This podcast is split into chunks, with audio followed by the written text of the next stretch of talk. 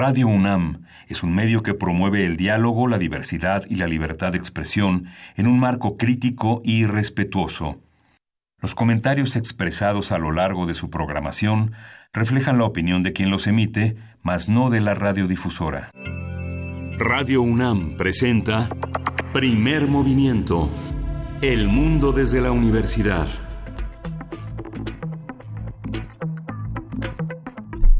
Buenos días, hoy es 7 de febrero, viernes 7 de febrero y son casi las 7.05 de la mañana aquí en la Ciudad de México. Le damos la bienvenida a nuestros amigos, colegas de la radio universitaria de Chihuahua y estamos aquí en Radio UNAM en primer movimiento. Berenice Camacho, buenos días. Aquí estamos en este viernes. Buenos días, Miguel Ángel Quemain. Buenos días a toda nuestra audiencia. Hoy, como todos los viernes, pues hay radioteatro, también tendremos cine, estaremos charlando, ahorita les vamos a decir de qué se trata y también les ponemos sus peticiones musicales, las recibimos a través de nuestras redes sociales, así es que pues vayan alistando lo que quieren escuchar para el día de hoy y pues bueno, para iniciar eh, aproxima ya la elección de cuatro, de cuatro o la selección, digamos, eh, la designación de cuatro nuevos consejeros del Consejo General del Instituto Nacional Electoral, el INE, eh, esto será el 10 de abril de este año cuando queden vacantes pues cuatro lugares del Consejo, entre ellos se va la consejera, las contribuciones que hace la consejera Pamela San Martín,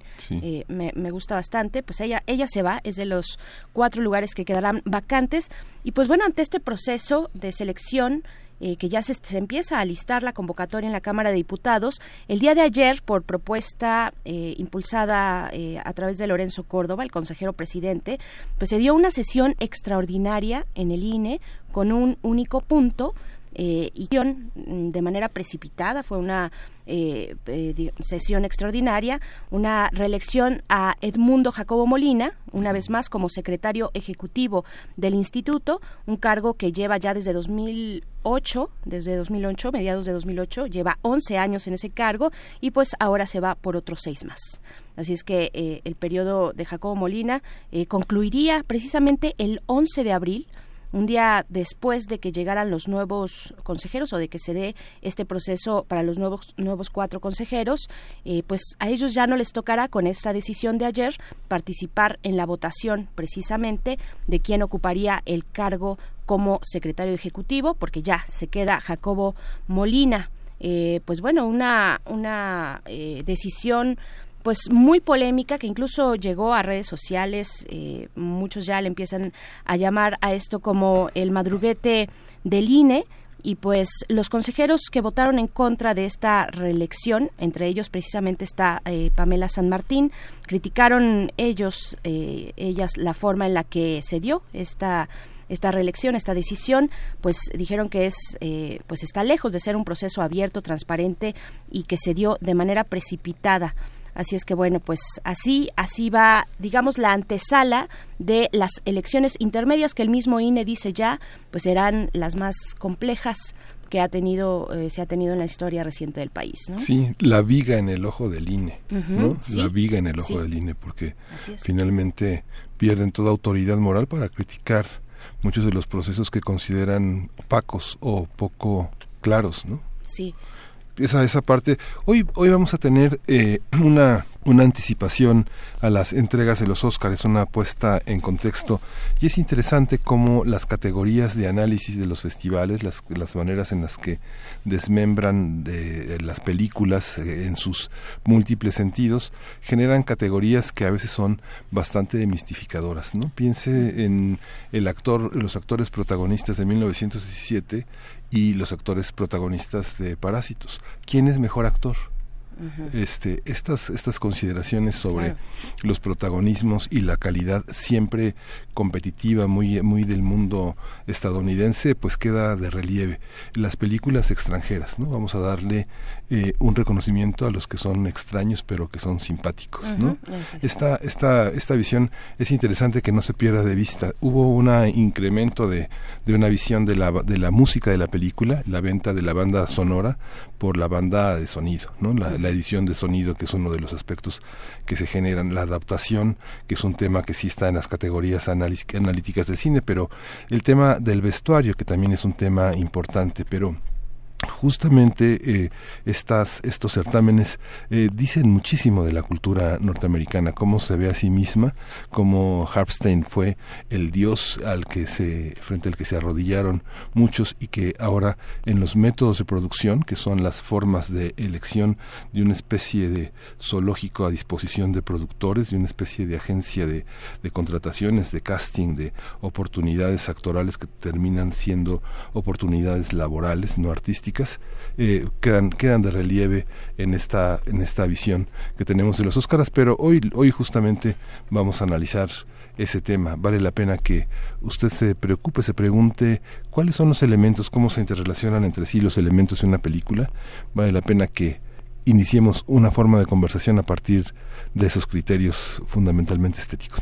Así es, lo vamos a estar conversando ya hacia la última hora de este día en esta emisión.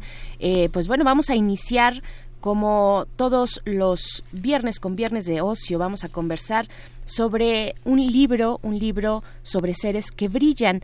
Esto con María Emilia Beller, quien eh, ella estudió biología y filosofía de la ciencia, es académica de la Dirección General de Divulgación de la Ciencia de la UNAM y es autora del libro Luz Propia un libro sobre seres que brillan. Esto en unos momentos más, ya lo tienes ahí en tus manos. Es una edición además muy, muy bonita.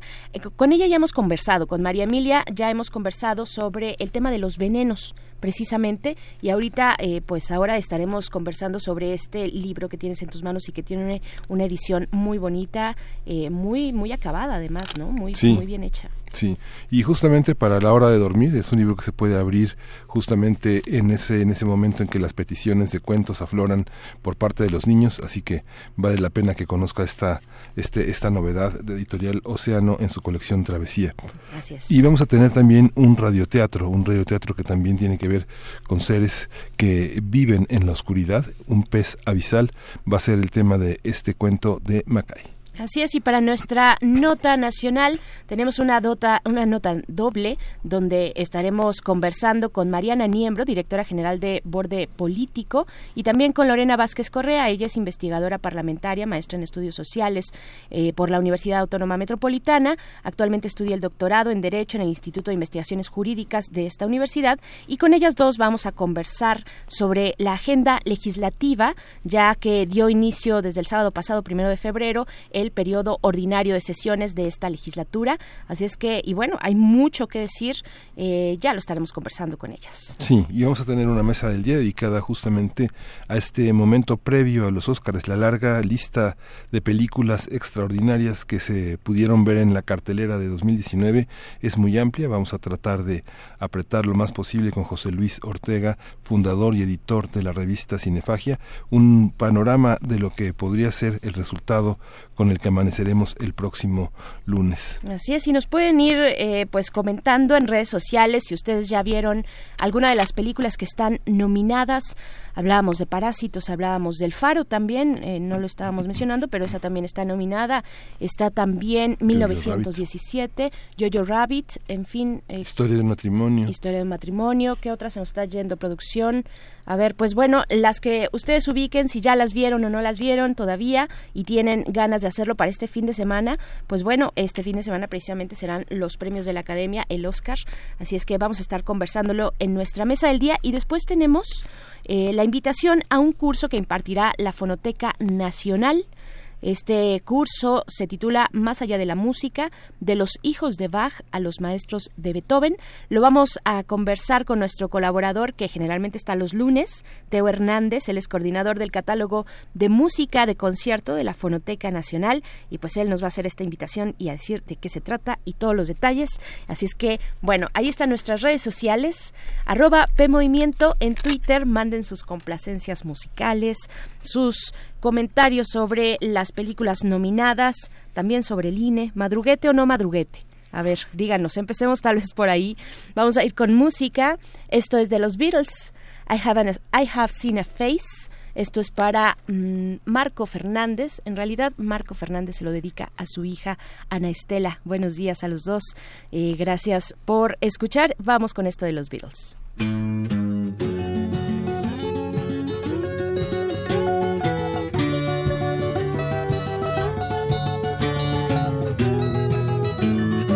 I've just seen her face, I can't forget the time or place where we just met. She's just the girl for me, and I want all the world to see we've met. Mm-hmm. Had it been another day, I might have looked the other way, and I'd have never been aware. But as it is, I'll dream of her tonight. La, da, da, da, da. Falling, yes, I am falling, she keeps calling me back again.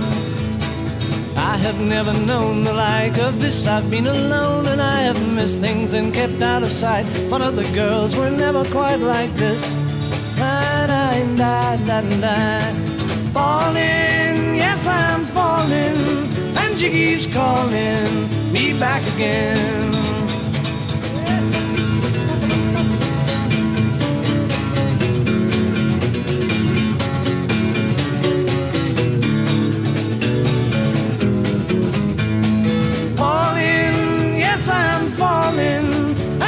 Keeps calling me back again. I've just seen her face, I can't forget the time or place where we just met. She's just the girl for me, and I want all the world to see we've met. Mmm, da da da. Falling, yes, I'm falling, and she keeps calling me back again.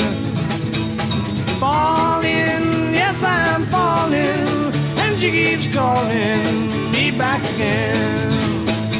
Oh, falling, yes, I'm falling, and she keeps calling me back again.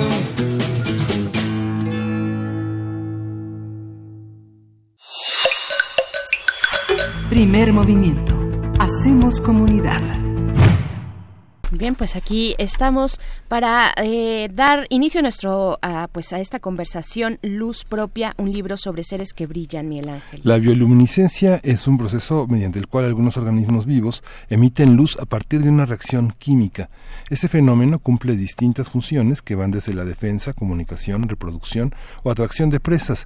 Entre los organismos que emiten luz se encuentran bacterias, hongos, insectos, crustáceos, moluscos y peces. Luz Propia, un libro de seres que brillan de María Emilia Beller con ilustraciones de Franz Anthony, muestra ocho de las especies más hermosas de seres que emiten luz.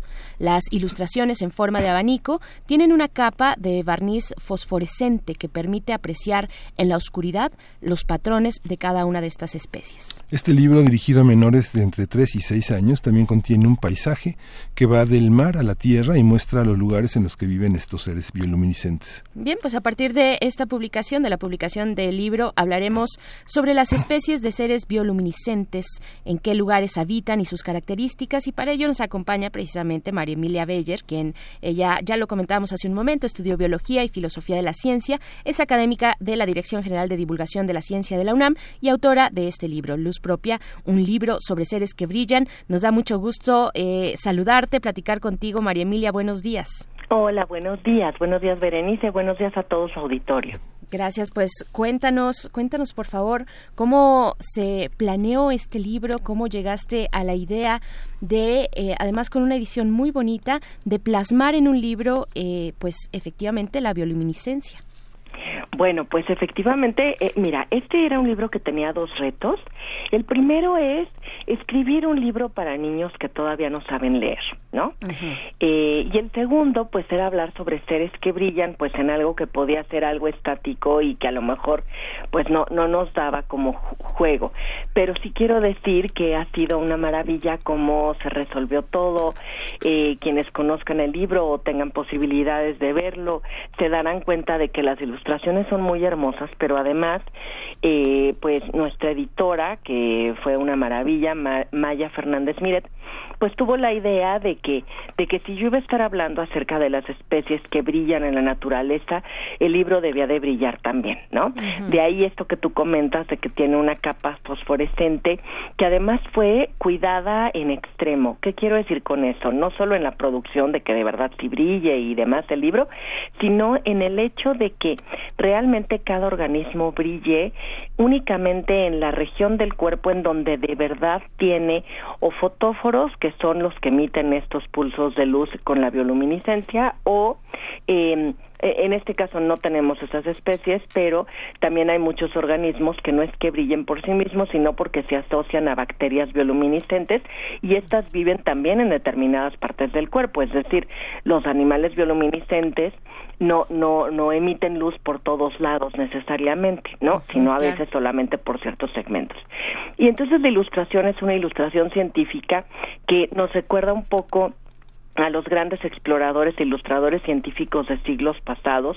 Franz Anthony hizo un trabajo precioso eh, y eh, el sitio exacto del cuerpo de los animales o de las especies que emiten esta bioluminiscencia es el que está iluminado con esta tinta. Entonces lo que queremos es que, que pues un poquito invitar a los papás, a los hermanos mayores, a las mamás, a los tíos, etcétera, a que lean con los niños el cuento. ¿Por qué?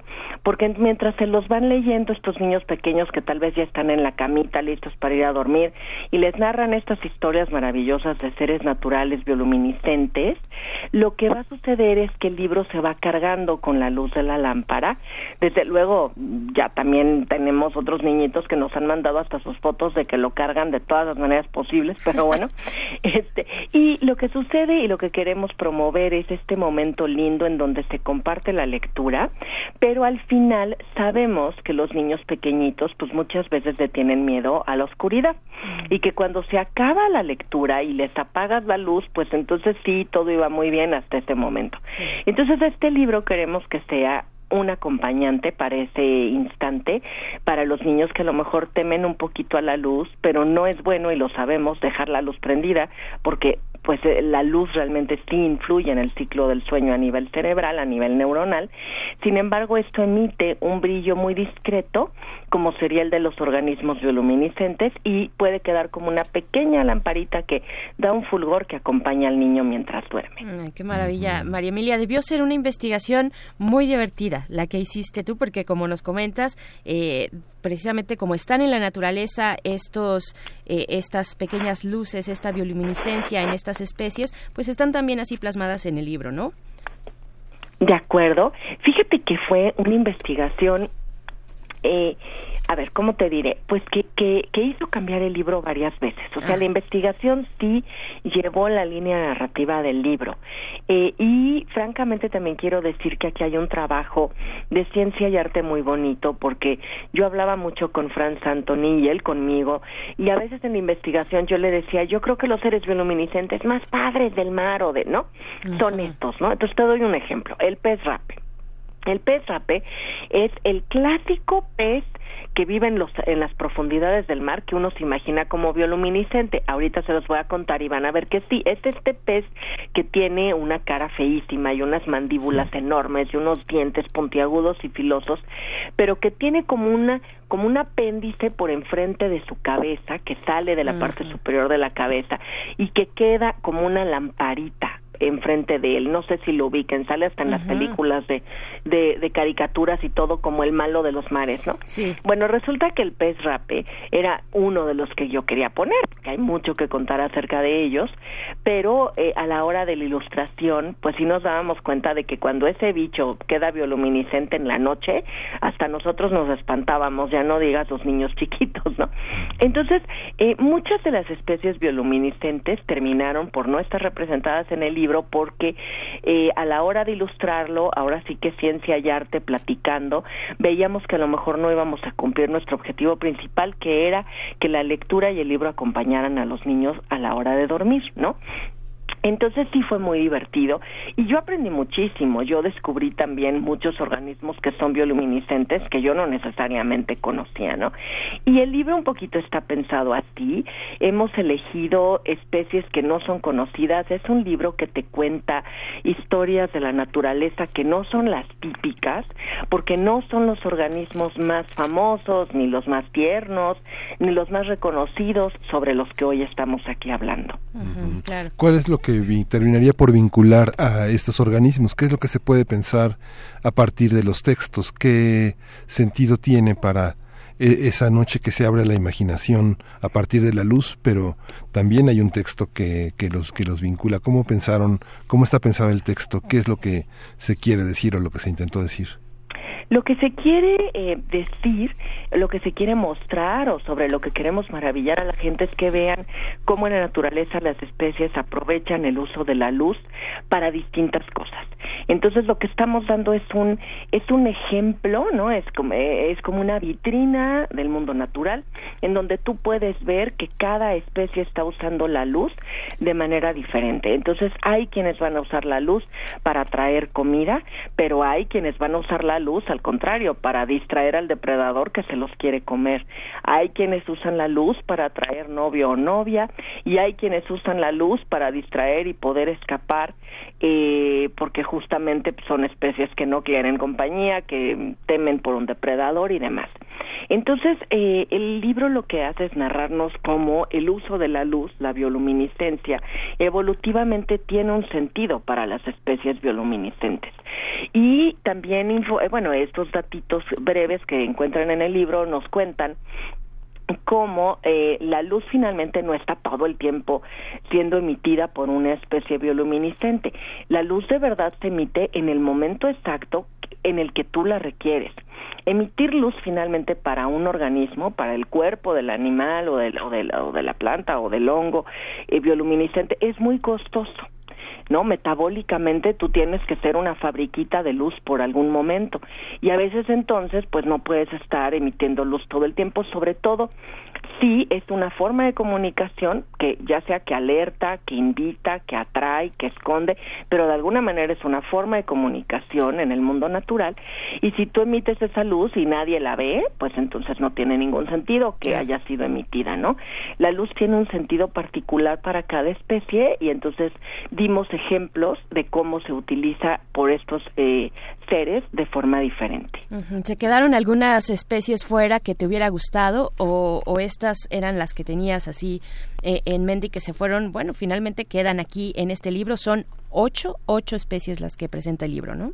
Sí, se me quedaron muchísimas pero la verdad, mira, te voy a dar un ejemplo. Se me quedaron estas especies divinas de dinoflagelados bioluminiscentes, que son sobre todo los responsables de estas mareas de color azul divino, que ahora se han vuelto muy famosas, que de hecho en México tenemos eh, por el área de Holbox, pero que también se conocen en Japón. En fin, no sé si han visto videos o fotos de que el mar parece iluminarse de azul eléctrico, ¿no?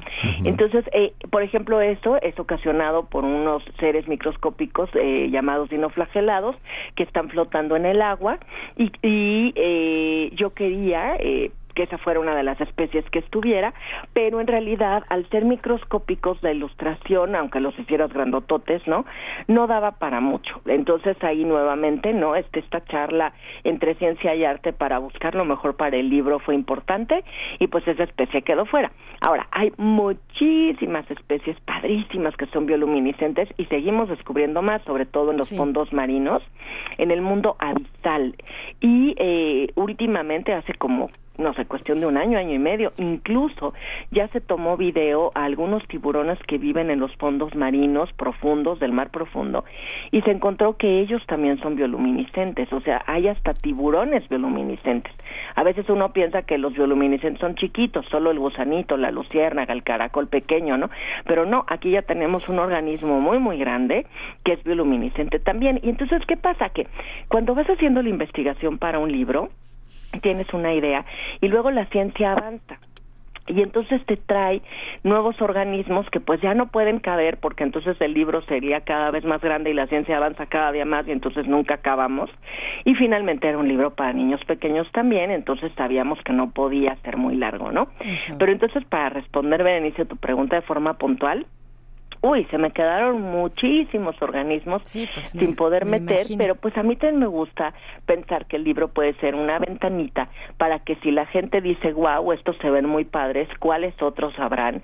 Pues acudan a Internet, por ejemplo, que es una fuente, este, pues cuando se está usando bien, maravillosa de información, y entonces ahí puedan apreciar otros seres bioluminiscentes de la naturaleza claro, y también ahorita fíjate que me estoy dando una vuelta mientras conversamos contigo en, la, en las cuentas de, de, de Franz Anthony, en las redes sociales, eh, y, tiene un trabajo muy bonito, muy interesante.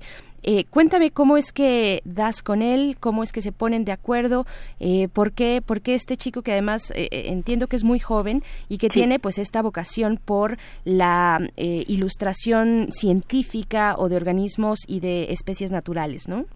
Sí, mira, Fíjate que por supuesto esta es una decisión que pasó por mí y también es una decisión editorial, porque a, ratos decíamos, bueno, ¿qué hacemos? Tomamos fotos, compramos fotos ya tomadas, ¿no? Este, y entonces es un libro de fotografías pero yo amo, amo, amo la ilustración científica. Yo soy malísima para dibujar, por ahí desde luego nunca estuvo ninguna de mis habilidades, pero amo la ilustración científica. eh, mi casa está decorada con, ¿no? Con reproducciones de ilustración científica del siglo XVII, del siglo este, XVIII. Entonces, cuando, cuando la editora que había visto el trabajo de Franz Antoni igual en las redes. Y me dijo, ¿sabes qué? Esta es una idea un poquito arriesgada porque de hecho ni siquiera lo conocemos, pero ¿qué te parece si intentamos algo así? Pues bueno, yo era la autora ideal para que me dijeran, vamos a intentar un reto de ilustración científica porque desde siempre me encantó.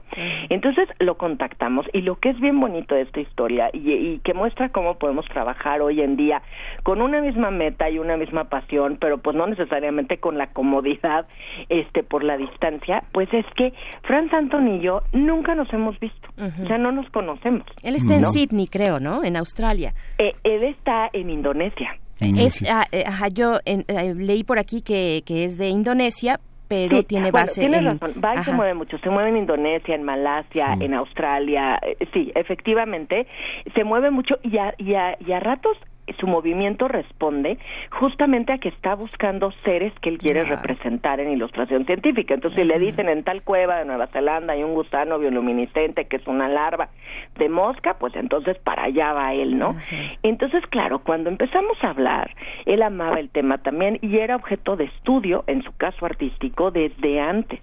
Entonces, pues fuimos como la tapa y la caja, porque nos juntaron y no, bueno, pues nosotros hubiéramos hecho una enciclopedia completa de seres pues no está mal, ¿eh? No está mal.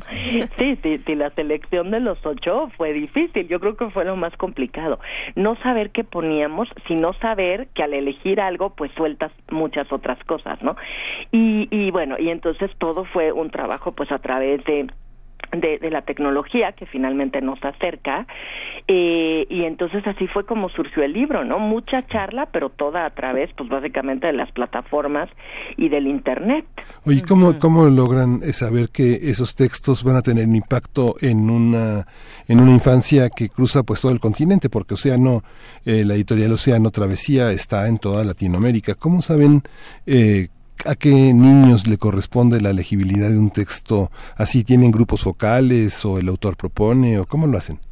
Mira, eh, sí, no tiene sus grupos focales, no necesariamente en esta ocasión para este libro, pero ellos ya tienen, bueno, una experiencia enorme. Yo también como autora me sentía muy protegida por esta casa editorial y sé que por supuesto han estado haciendo eh, con libros no idénticos a este, pero similares, eh, estos grupos focales para ver pues qué los atrae y si sí funciona la idea. Eh, por otro lado, pues también aquí la importancia de que un autor cuente con una editora que conozca el medio, que conozca los nichos posibles y que conozca los límites del libro, ¿no? También que te diga, mira, ya no te pases de especies porque para un niño de la edad que estamos pensando, lo que sabemos es que ocho y no más, ¿no? No va a funcionar, aunque sea muy hermoso. Entonces, este tipo de cosas, en donde realmente este es un libro que tiene tres papás o dos mamás y un papá, eh, eh, pues a mí me hicieron sentir que estábamos muy bien encaminados. Y creo que ha sido el caso, porque de hecho el libro incluso antes de llegar a México. Para la venta ya se había ganado un premio al diseño editorial en, eh, eh, otorgado por la CANIEM esto fue el año pasado. Entonces el libro todavía ni estaba aquí y en realidad ya estaba siendo un libro premiado. Ya traía torta bajo el brazo mm. digamos no y esto hizo que los libros que en realidad estaban llegando en ese momento a España y digo llegando porque la tinta fue aplicada en China. Entonces es un trabajo global no este el ilustrador que estaba en Sydney o en Malasia o en Indonesia y yo que estaba en México en la UNAM y en fin, este libro que la tinta era de China, en fin, ¿no? Es un libro muy global pues estaba llegando a España en ese momento, justo para descargar algunos de los libros que se iban a quedar en Océano en la casa matriz, digamos, y en esto gana el premio. Y entonces lo que sucedió fue que España dijo, no, nos vamos a quedar con el libro, básicamente casi con todo el tiraje, y por eso tardó un poquito en llegar a México. Ha sido muy bien recibido en Europa, te digo que de hecho por eso ni nos lo mandaron, yo misma no conocía el libro ya en físico hasta hace muy poquito, eh, pero le ha ido muy bien.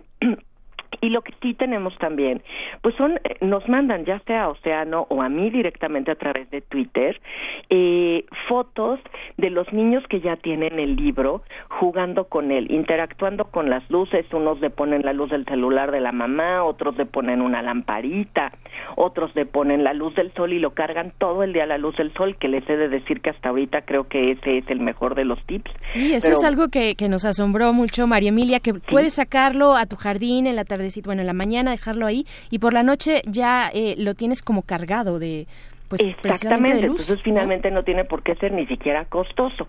Pero sí tenemos algunas fotos que nos mandan los papás muertos de risa de, de los niños que una vez terminada la lectura les apagas la luz, les dices bueno a dormir y luego regresan un poquito después y se encuentran que el niño está escondido abajo de las sábanas con una lamparita iluminando el libro y no se ha querido ir a dormir porque quiere iluminar todavía más pues a lo mejor a su, a su animalito o a su especie favorita, ¿no? Entonces eso que, que nos empieza a mandar a Océano o a mí directamente, te digo, eh, de niños que no siempre conocemos, pues nos hace pensar que está siendo bien recibido por el público al que realmente queríamos llegar. Queríamos que ellos, acabada la lectura, de todas maneras se relacionaran con el libro, como bien señalas Berenice, que se lo lleven a la vacación, que vean si el sol de la playa o del bosque o de su jardín o de su casa, el de la tarde, el del día, el de mediodía, da mejores luminiscencias, por ejemplo, y que realmente puedan estar utilizándolo más allá de la lectura.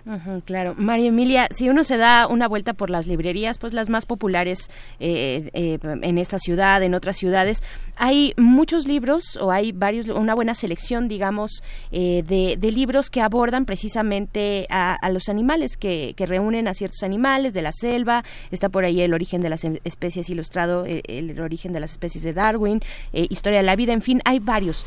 ¿Cómo, cómo cuando te estabas planteando este libro dialogaste o no con esos otros, con esos otros libros que tienen también una, una ilustración muy bonita, eh, una ilustración científica, naturalista, que tienen una buena propuesta también y que este libro viene desde un ángulo que, que no tenían los demás, ¿no? Que finalmente son los animales eh, que, que, que brillan, ¿no?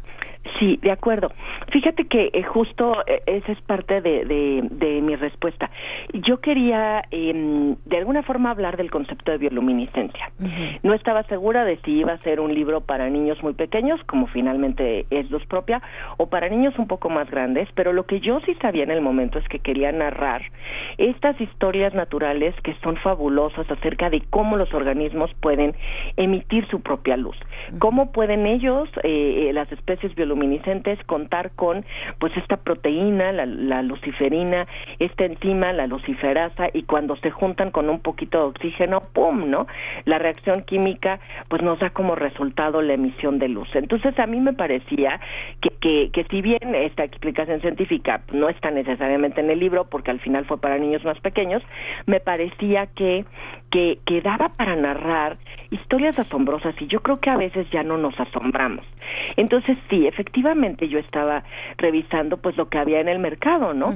y, y resulta que a veces nos vamos por las especies de siempre, las historias de siempre, y yo creo que hay que apelar al asombro de los niños también, porque asombrarse es muy bonito que alguien te diga algo, incluso como adulto, que tú desconocías y que puedas hacer, ¡ah! y, ya te quedes con esa sensación de adquirir un pedacito de conocimiento que antes no tenía, realmente es muy nutritivo para el cerebro, ¿no? Y para el espíritu y para la persona. Entonces yo quería sorprender. Entonces me parecía que el concepto de bioluminiscencia era sorprendente en sí mismo, pero también entonces después pensé, ok, entonces vamos a escoger especies que no sean las clásicas, excepto la luciérnaga, que claro que está en el libro. Eh, las demás, yo te aseguro que pues los niños, sobre todo pequeños y a lo mejor hasta sus papás, poco habremos escuchado acerca de ellas porque las escogimos con mucho cuidado para que fueran justo especies no nada conocidas. La luciérnaga, bueno, por supuesto queda porque es una referencia, ¿no? Es la referencia de algunos niños habrán visto luciérnagas, otros no, pero querrán entonces a partir de ahora ir a lo mejor a verlas. Y pues aquí en México tenemos entre Puebla y Tlaxcala el santuario de las luciérnagas, ¿no? Entonces a lo mejor hasta el libro puede dar pie para que para que vayamos a conocer esto en la vida real, en la naturaleza, ¿no? Y, hagamos un paseo por nuestro país que tiene maravillas naturales increíbles y que luciérnagas pues tiene también, ¿no? Entonces, pues esa era la idea. La idea era sobre todo manejar un concepto, que el libro no hablara de muchos conceptos, sino solo de uno, la luz y su uso en el mundo natural, y después, pues, este otro, ¿no? Traer a la, a la luz, ahora sí que a la luz, a muchas especies que generalmente no encuentran cabida en ningún libro para niños y queríamos contar que aquí están y que existen y que son asombros. Y todos los reúne la luz, pero están en distintos ambientes también, que eso es muy muy bonito y muy interesante. Eh, pueden ser peces del fondo del mar, de las profundidades, los peces abisales, o pueden ser también eh, animales que están, insectos que están en el campo, o aquellos que están sobre eh, sobre la superficie del mar, ¿no? En la superficie del mar, los esta, esto que nos comentabas de la bioluminiscencia en algunos lugares como Holbox, por ejemplo ejemplo, ¿no? Sí. Tienen esta diversidad. Exacto. Y también fíjate que tenemos por ahí representado que los animales no son bioluminiscentes en todo momento, bueno, no todas las especies, algunos sí. Por ejemplo, en el libro vamos a encontrar por ahí un gusanito, el gusano de ferrocarril, que es precioso, pero resulta que el gusano es en ese momento en realidad una larva de escarabajo. Cuando crezca se va a volver un escarabajo, es decir, es bioluminiscente en una parte de su ciclo de vida, pero después ya no lo es se vuelve un escarabajo y el escarabajo no es bioluminiscente. Entonces, digamos que de alguna forma estamos dando también allí información sembrada que puede ser curiosa, que puede ser atrapada o no por el niño o por el papá o la mamá que le lee, pero, pero finalmente pues es eso, es sembrar destellitos de luz para el conocimiento y pues que cada quien también haga su propia búsqueda. De hecho, yo quisiera comentarles que al final del libro tenemos los nombres de las especies digamos, los nombres científicos, los nombres en latín, ¿no? De las especies. Y, y desde luego que no estamos pensando que el niñito de tres años es el que va a ir eh, necesariamente sobre eso, pero sí queríamos como fomentar que si hay curiosidad y quisieras saber más, puedas ir nuevamente a internet y metiendo el nombre exacto, puedes a lo mejor ver ahora sí los videos del mundo real, las fotos del mundo real, para que tú identifiques estos organismos que has admirado a través de la ilustración científica preciosa de Franz Antoni que ya hemos comentado. Eh, en muchos casos, por ejemplo, les doy, les platico, eh, hay videos de los peces sapo que son bioluminiscentes y aquí están representados ventralmente, es decir, la pancita es lo que estamos viendo porque es lo que realmente eh, emite luz, pero el pez sapo canta por decirte otro dato interesante que, que a lo mejor pues no, tiene que ver con la bioluminiscencia, pero que, que si tú vas entonces a, estas fuentes y buscas por su nombre científico y encuentras algún video, lo puedes ver bioluminiscente, pero también lo puedes oír en estos grupos corales preciosos que hacen cantando.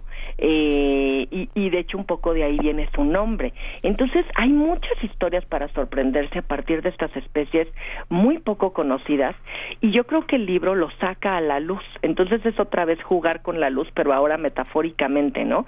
Ellos emiten luz y gracias a eso pudieron entrar a un libro que habla sobre su luz y que a la vez lo saca de la oscuridad, porque son muy poco conocidos. Así es. Sí, esta, si de pronto hay una rebelión en el cuarto de los niños y deciden ir a buscar a estos animalitos, ¿los puede uno encontrar en el, en el perímetro cercano o, o es difícil? Mira, esa es una pregunta buenísima y la respuesta ojalá fuera que sí. ¿No? Eh, pero eh, hay algunas especies animales o especies de plantas que los biólogos llamamos bioindicadores. Es decir, eh, pues te doy un ejemplo, las mariposas. Cuando tú ves muchas mariposas en un área, sabes que el ciclo de la naturaleza está funcionando bien. Cuando empiezas a perder mariposas, independientemente de que no seas un experto, cuando dices, ay, en este bosque o en este jardín o en este parque había un montón de mariposas cuando era chiquito y ya no las hay, algo muy grave pasó en el ecosistema, ¿sí? Entonces hay especies bioindicadoras eh, y muchos organismos bioluminiscentes son bioindicadores y desafortunadamente en las áreas urbanas, pues básicamente ya no las ves jamás. ¿No? Eh, de hecho, el santuario de las luciérnagas estaba el otro día platicando pues con la gente que lo cuida y me decían que por un lado es precioso que, que se acerque, que nos acerquemos a conocerlo, por el otro, pues claro, estamos incidiendo sobre el ecosistema y entonces aunque hay rutas y senderos y no debes de traspasarlos para no pisarlos, ¿no? Pues hay gente que no obedece, ¿no? Hay gente que no entiende que, que no es que te lo prohíban porque sí, sino que, te, que tú mismo quieres venir a maravillarte con eso, pero una forma de cuidarlo pues es que no las atrapes, siempre está el que se hace listo y trata de atraparlas cuando él ya no está viendo, etcétera, ¿no? Entonces, bueno, para responder tu pregunta eh, de manera puntual, no, no es fácil verlos, lo que es una pena. Muchas veces tienes que ir a las zonas en donde se sabe que viven y tratar de ser un observador respetuoso, cosa que además no siempre sucede, ¿no? Eh, pero bueno, si alguien tiene la posibilidad, porque no todos los que nos escuchan viven en, en, zonas tan urbanizadas como, como la mía, que es la Ciudad de México, y pueden tener la posibilidad en Michoacán, por supuesto que hay, en Puebla, en Tlaxcala, en los bosques de coníferas, desde luego que se pueden ver, eh, eh, sobre todo luciérnagas, ¿no? En México eso es lo que veríamos en tierra. Ahora, eh, los demás están sobre todo en el mar, y el 90% de la bioluminiscencia del planeta se encuentra en el mar, sobre todo en el mar profundo. Y esto hace muy difícil que de verdad los veamos, ¿cierto? Pero, pues nuevamente, ¿no? O sea, por eso pues escribimos estos libros o tenemos estas posibilidades de estos videos que toman los biólogos y los exploradores y ahí podríamos verlos pues de otra manera. Sin embargo, de, de uno a uno, pues yo creo que la luciérnaga sería lo más sencillo. por supuesto, a mí me ha tocado ver también en el estado de Morelos algunas eh, luciérnagas hace no mucho tiempo, en fin, eh, pues hay que hay que conseguir, hay que conseguir este libro, eh, María, María Emilia Beller, este libro Luz Propia, un libro sobre seres que brillan. Tenemos un regalo, tenemos un regalo eh, que se va a ir en unos momentos más, les vamos a decir cómo, pero bueno, está la invitación eh, editado por Océano Travesía y pues está en todas las librerías, ¿no? Así es. Sí, ya, ahora sí, ya llegó a México. Perfecto, Y vamos a regalarlo, deben seguirnos con su nombre completo, más el hashtag bioluminiscencia, más el, eh, la, la, arroba de Mariana Beyer y todo en un solo tweet. Así es, en Twitter. Esto se va por Twitter. Primero, solamente si nos siguen. Si no nos siguen, no. Eh, ponen su nombre completo en un tweet más el hashtag bioluminiscencia, arroban a María Emi Beyer, Beyer con Y, con B alta, con B grande, y esto en un solo tweet. Quien lo haga así, con todos esos elementos, todos esos datos, se lleva su ejemplar de luz propia, un libro sobre seres que brillan, eh, Océano Travesía, solamente tenemos uno, así es que aprovechenlo. Esto que es eh, eh, también ilustrado por Franz Anthony, pueden buscarlo y ver en sus redes sociales, tiene cuenta de Instagram, y, y bueno, ahí vale mucho la pena ver, también se asoman algunos, lo que pareciera parte de la investigación que hizo él mismo, Franz, eh, sobre este libro. Hay algunos seres también aquí eh, que parecen bioluminiscentes, así es que bueno, te agradecemos mucho, María Emilia Beller, esta conversación y este libro, y pues vamos a tener unos sueños muy iluminados. Eh, muchísimas gracias. gracias. gracias. a ustedes chicos y muchas gracias a quienes hoy nos acompañaron. Gracias. Gracias, hasta pronto. Vamos a ir con música, vamos a escuchar de Misia, Garras de dos sentidos y está, está una, una complacencia para Mirko Sun. No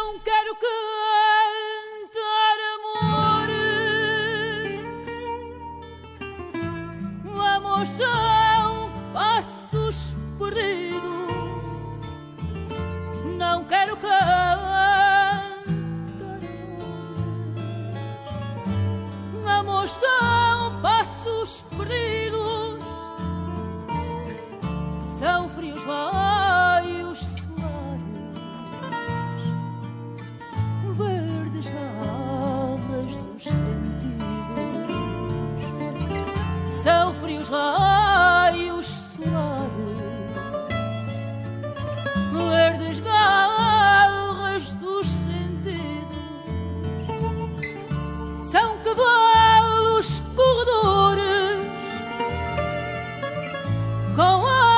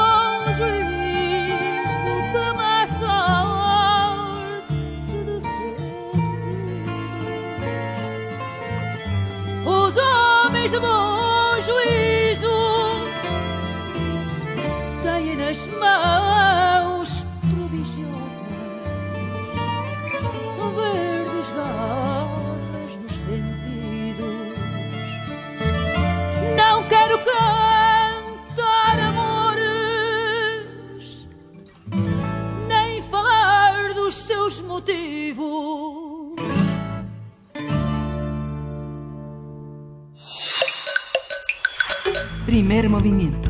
Hacemos comunidad. Para teatros, los radioteatros de primer movimiento.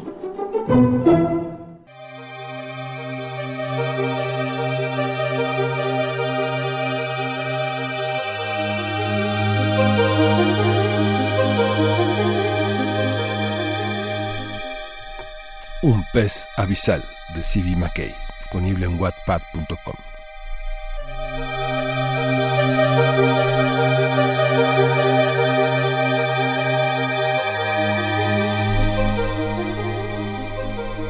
luz de don Lucio comenzó a apagarse muy lento. Don Lucio era un loco, incomprendido y soñador pez abisal. En sus últimos días logró que los peces se le acercaran y lo quisieran. Recuerdo mi infancia.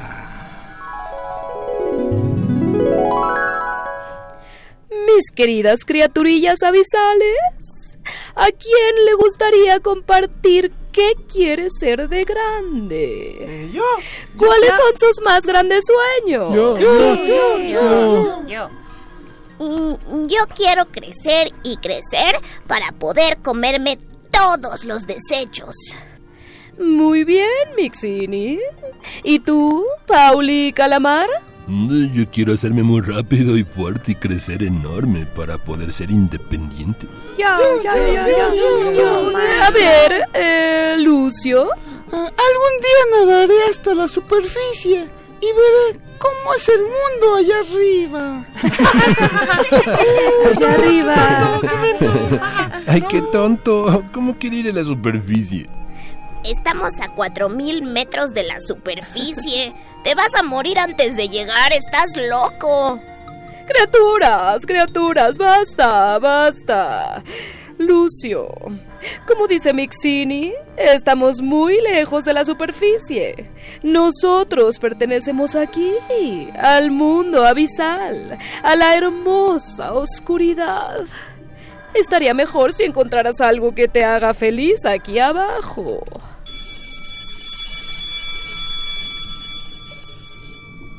Desde ese día, en más de una ocasión, Lucio intentó nadar hasta la superficie. Se aprovechaba de la ausencia de sus padres y aunque era diminuto, subía tanto como lo era posible. Lucio, Lucio, ¿qué estás haciendo? No deberías estar tan lejos de casa. ¿Estás loco o qué? Pero Lucio lo seguía intentando y las demás criaturas lo seguían sorprendiendo. Lucio. Lucio. Lucio. Ay, Lucio. Lucio. Y así, Lucio se convirtió en adulto. Creo que es momento de encontrar mi lugar en la sociedad. Voy a demostrar que soy muy valioso y que no estoy loco. Lucio se convirtió en maestro y tenía a cargo muchas pequeñas criaturas de las profundidades. Mis criaturillas usen su bioluminiscencia para explorar el territorio. Imaginen cómo su luz ilumina todo el mundo abisal, como la hermosa superficie con esos seres fantásticos que la habitan y que está llenísima de luz.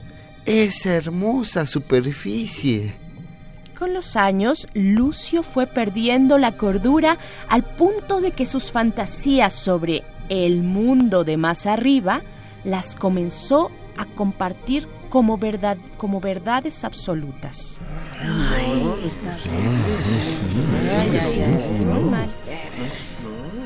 Tiene un comportamiento poco adecuado, más eh, viniendo de un pez dedicado a la docencia. ¿Cómo es que se le puede decir todos esos disparates a nuestros hijos? Finalmente, Lucio fue despedido y buscó un nuevo empleo. Probó suerte en distintos trabajos, pero ninguno logró permanecer más de un par de meses, porque en todos fue sorprendido hablando sobre el mundo de más arriba. Lucio se hizo un pez viejo y se aisló porque sus escasos amigos y familiares comenzaron a ignorarlo. Solo lo acompañaba la luz que brotaba de su antena, que cada día se apagaba más y más. Se las arregló para valerse por sí mismo.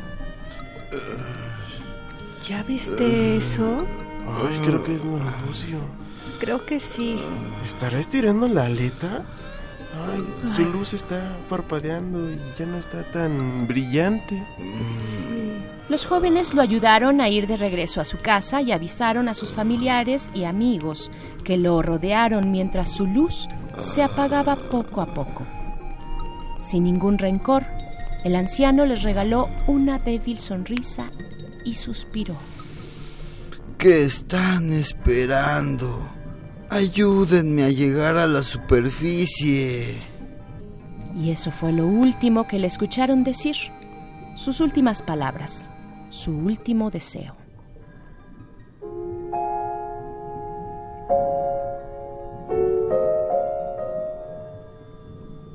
Todas las criaturas de las profundidades se unieron para cumplir el sueño de don Lucio.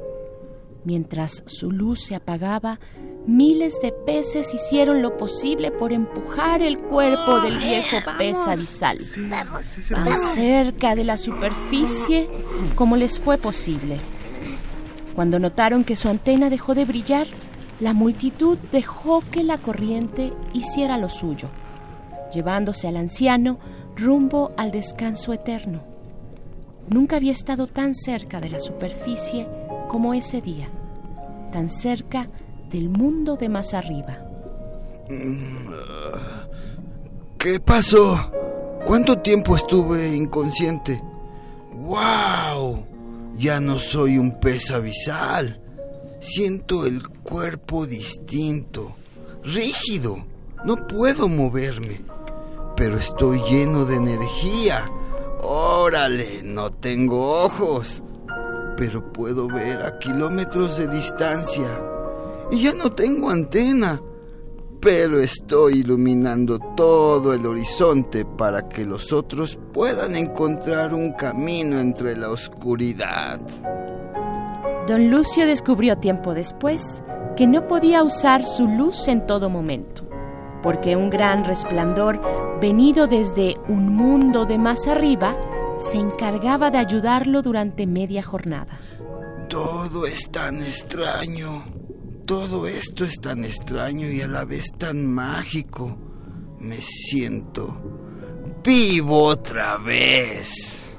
A veces, unas criaturas diminutas iban a visitarlo. Se trepaban hasta donde se supone se encontraba su cabeza, mientras que otras solo se conformaban con descansar y conversar bajo la sombra que proyectaba su enorme cuerpo.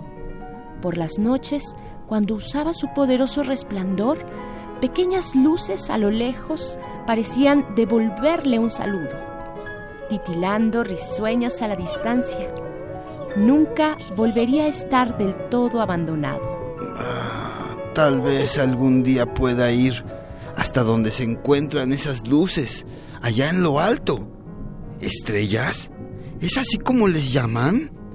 El que alguna vez fue el pez abisal vivió lleno de esperanza y júbilo porque descubrió que al fin había encontrado gente que compartía su más alocado ideal. Ellos también sueñan con tocar las estrellas.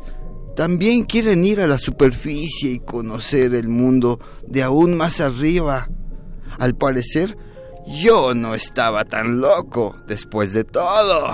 Pensó el pez abisal, ya nuevamente anciano y moribundo, mientras sentía cómo su cuerpo de concreto comenzaba a desmoronarse.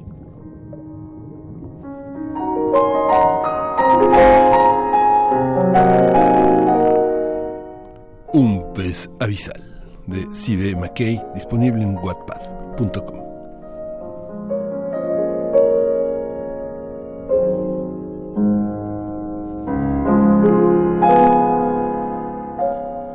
Y con este radioteatro nos despedimos de esta hora. Son las 8 con un minuto de la mañana. Vamos al corte. Chihuahua, nos encontramos el próximo lunes. Volvemos después del corte a primer movimiento. Síguenos en redes sociales. Encuéntranos en Facebook como Primer Movimiento y en Twitter como arroba PMovimiento. Hagamos comunidad.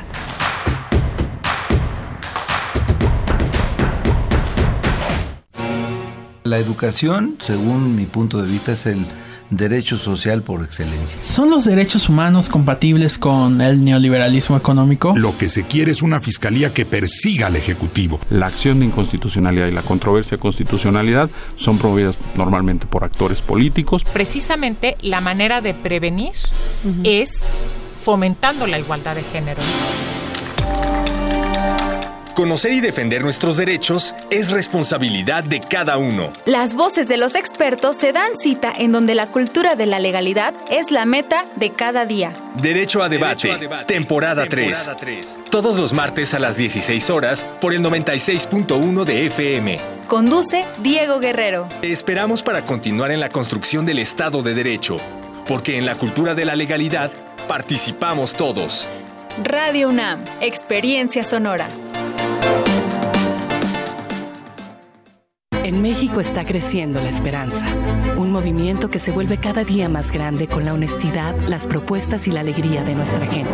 Estamos unidos y eso nos hace más fuertes para transformar lo que parecía imposible cambiar. En cada ciudad, en todas las regiones, somos más los mexicanos con Morena y contigo seremos la mayoría que va a comenzar un nuevo capítulo en la historia de México.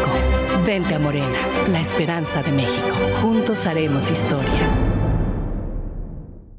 A todos nos ha pasado. Tenemos dudas. Necesitamos respuestas. En la línea de la vida de Conadic te informamos sobre adicciones y consecuencias. También te orientamos en caso de crisis emocional por el uso de sustancias. Y si te preocupa que alguien pueda engancharse, te asesoramos. Llama al 800-911-2000 cualquier día, a cualquier hora. Juntos por la paz. Estrategia Nacional para la Prevención de las Adicciones. Gobierno de México. Cada año, el Palacio de Minería recibe distintas casas editoriales, escritores, académicos, profesionales, lectores y espectadores para celebrar la cultura y uno de los tesoros más valiosos, el libro. Transmisión especial, Feria Internacional del Libro del Palacio de Minería. Síguenos en directo los viernes 21 y 28 de febrero, sábados 22 y 29 de febrero y domingos 23 de febrero y 1 de marzo. Para terminar, estaremos presentes en la clausura el lunes 2 de marzo. Todos los programas comenzarán a las 17 horas por el 96.1 de FM. Radio UNAM. Experiencia sonora. Queremos escucharte. Llámanos al 55 36 43 39 y al 55 36 89 89. Primer movimiento. Hacemos comunidad.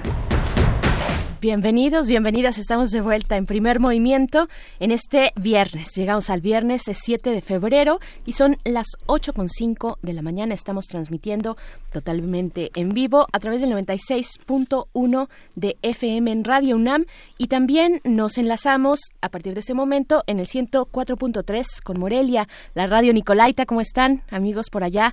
Eh, nuestros amigos de la Universidad Michoacana de San Nicolás de Hidalgo. Un saludo a todos ustedes y a los que se suman apenas a esta conversación, a esta emisión de viernes. Venimos del radioteatro que tuvo buenos comentarios aquí eh, de nuestra audiencia en las redes. Sí, fue muy interesante este radioteatro. Siempre hay una idea que, eh, que, que, se, que se amarra al final de estas producciones, una idea que vale la pena reflexionar sobre el lugar que ocupamos en el, eh, en el gran espectro de afectos y de conciertos eh, personales, grupales, colectivos, en el que nos sentimos como en casa o nos sentimos extranjeros siempre. Bueno, le damos también eh, gracias a todos nuestros radioescuchas que contribuyen con sus opiniones, con sus comentarios en las redes sociales.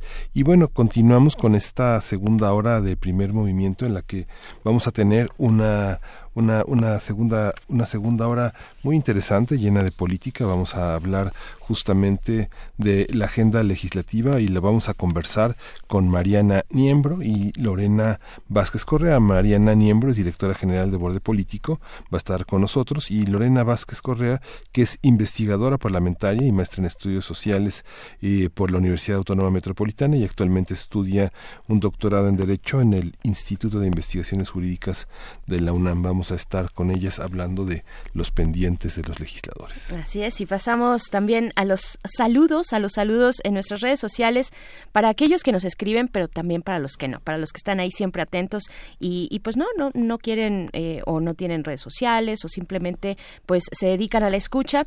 Eh, está por acá en Twitter, mm, Sofía Contreras nos manda saludos, dice buenos días, Miguel Ángel Berenice, me encanta su programa, saludos a todo el equipo que hace posible la realización. También David García está por acá. ¿Qué cuento? El del radioteatro de primer movimiento, un pez abisal. Gracias por tan oscuro relato. Rosario Martínez dice, muy lindo radioteatro y triste con la melodía de Pide al tiempo que vuelva. Ustedes son muy buenos. Muchas gracias, Rosario. Eh, mi Salvi también está por acá. Dice que le encantó el radioteatro. Me llevaron a la zona abisal, a las de la zona abisal a las estrellas.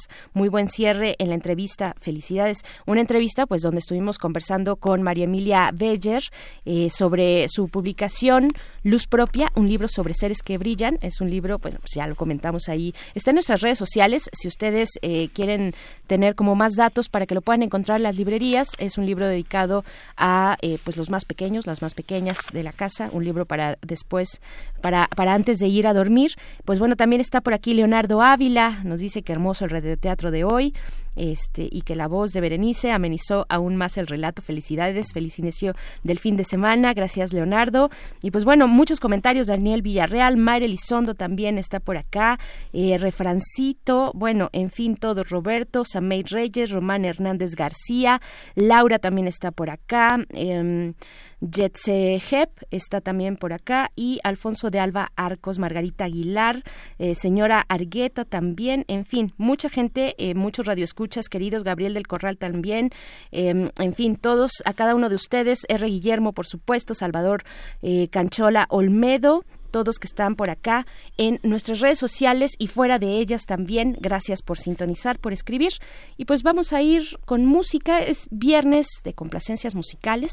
Ya hay algunas peticiones en redes sociales, así es que estaremos desahogando las que podamos durante esta mañana y también vamos a tener una conversación, bueno, vamos a hablar de cine, vamos a hablar de estos premios de la Academia. Este fin de semana se llevan a cabo eh, la premiación del Oscar.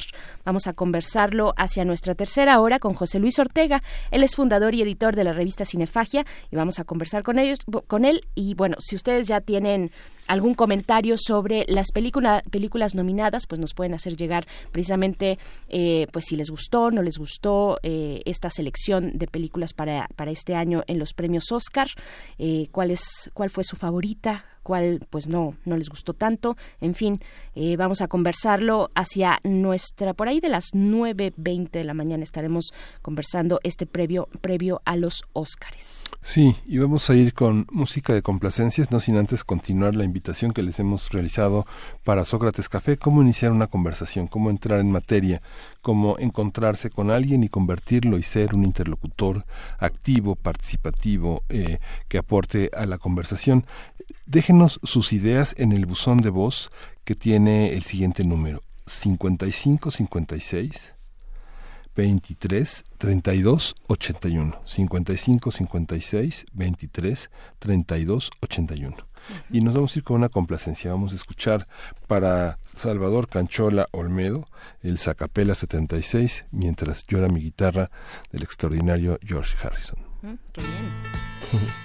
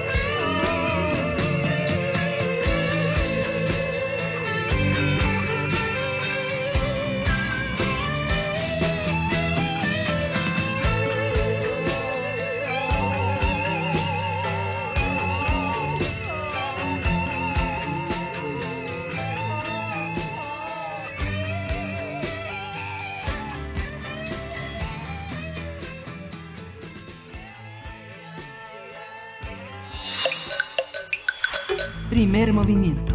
Hacemos comunidad. Nota Nacional. El sábado pasado comenzó el segundo periodo ordinario de sesiones en el Congreso de la Unión. Mario Delgado, quien es coordinador de Morena en la Cámara de Diputados, anunció que su partido insistirá en reducir un 50% el financiamiento de los partidos. Otros temas pendientes de Morena son las reformas constitucionales en materia de procuración y administración de justicia, la regulación de la marihuana con fines recreativos, la ley de amnistía, la regularización del outsourcing, así como la iniciativa de reforma al artículo cuarto constitucional para elevar a rango constitucional el otorgamiento de pensión y becas a adultos mayores, niños con alguna discapacidad y también a jóvenes. Sí, en el caso del Senado, Morena eh, dio a conocer sus planteamientos en forma de plenarias con secretarios de Estado y funcionarios, donde priorizó los temas de seguridad y el paquete económico para 2020. Ayer el presidente Andrés Manuel López Obrador desayunó con los coordinadores parlamentarios de Morena, del PRI, del Partido del Trabajo, Movimiento Ciudadano, Encuentro Social, el Verde Ecologista y el PRD en la Cámara de Diputados, en el marco del arranque del periodo ordinario de sesiones.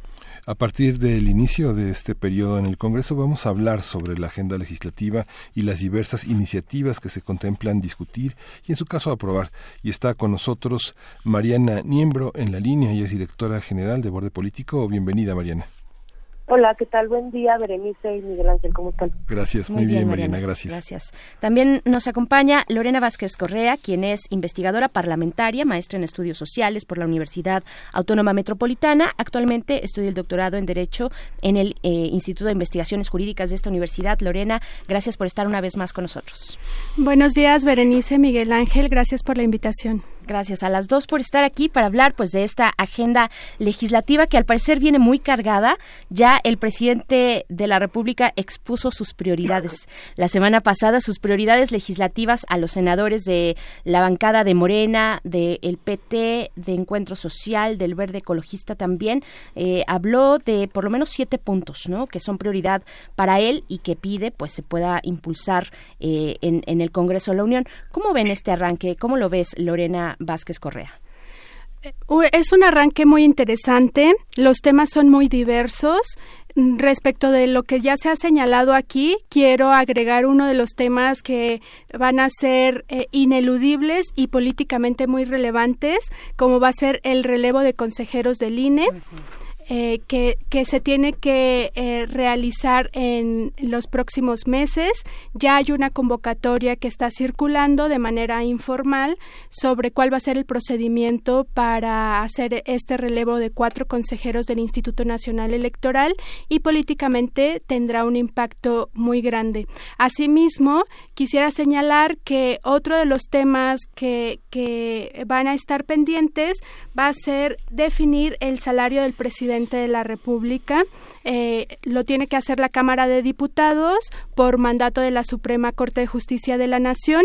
Y también va a ser un tema eh, a discusión que ya lleva varios meses eh, discutiéndose y no, no se ha resuelto, puesto que tiene que haber criterios objetivos, así determinó la Suprema Corte, sobre cuál va a ser el salario del presidente de la República, a partir del cual se van a determinar el salario de los demás funcionarios públicos. Entonces, son dos temas que junto con los que ustedes han señalado acá van a estar de manera prioritaria en la en la agenda de las cámaras. Claro.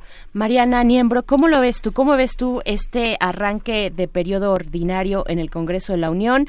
Eh, pues hay muchos mensajes políticos, hay reuniones, el presidente está reuniendo con las distintas bancadas y, y a las más cercanas y a Morena, pues les ha dicho estas son las prioridades. ¿Cómo lo ves, Mariana?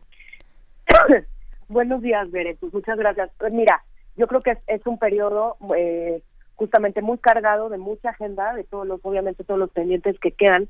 Como bien sabemos, los periodos, los primeros periodos, no, este, que bueno, que los los que arrancan justamente en septiembre, pues se enfocan mucho al presupuesto y eso quita y roba mucha agenda, ¿no? Sí. Creo que ahorita entran todos estos rezagos legislativos que hemos tenido eh, y justamente pues como la agenda del presidente de la del, del partido digo del gobierno eh, se va empalmando un poco y se entreteje con este con otras agendas legislativas. Esto es súper interesante porque por ejemplo digo lo platicamos en, en algún momento eh, todo este paquete de reformas que, bueno, están todavía por, por presentarse de forma no este, oficial, pero de manera informal, pues eh, las organizaciones de la sociedad civil y la sociedad, pues conocimos eh, los intentos en esta materia de seguridad y justicia, ¿no? Eh, es muy interesante ver cómo es que juegan estas mayorías, ¿no? y, eh, y cómo juega o no juega la oposición, ¿no? Que hemos, la hemos visto, la verdad, muy desdibujada. Pero fíjate que yo, eh, revisando justamente las, las agendas de los otros partidos, pues no sé, por ejemplo, vienen, y yo, y yo lo veo bien, vienen, vienen temas que podrían ayudar, pues sí, un poco a poner en, en, en la mesa de debate temas eh, muy, muy particulares y muy importantes, por ejemplo, la prisión preventiva oficiosa, ¿no? La prisión preventiva que aprobaron hace un año en el extraordinario de enero y que viene más fuerte ahorita, se supone, en la reforma de seguridad. Por ejemplo, el PRI, ¿no? Este, dentro de su agenda en materia de justicia, pide eh, desaparecer gradualmente la prisión preventiva oficiosa. En fin, me parece que lo que se da aquí, este entretejimiento de entretejer agendas, lo que lo que yo eh, esperaría, ¿no? Como pues como ciudadana y, como eh, parte de una organización que da seguimiento a la agenda legislativa, yo esperaría un amplio debate, yo esperaría que esta mayoría aplastante que hemos visto eh, verdaderamente tome otro cauce legislativo, ¿no? O sea, eh, otra de las de los temas importantísimos que hemos platicado es la ley orgánica del Congreso. Creo que es importante entrarle a mucho tema de cultura, participación democrática, ¿no? Este, lo que hemos visto, eh, pues es una agenda que no cambia, eh, independientemente del gobierno que esté en, en curso, ¿no? Todos los gobiernos a partir de, de Calderón, pues han querido eh, concentrar el poder en, en, en la, en la PGR, ahora Fiscalía,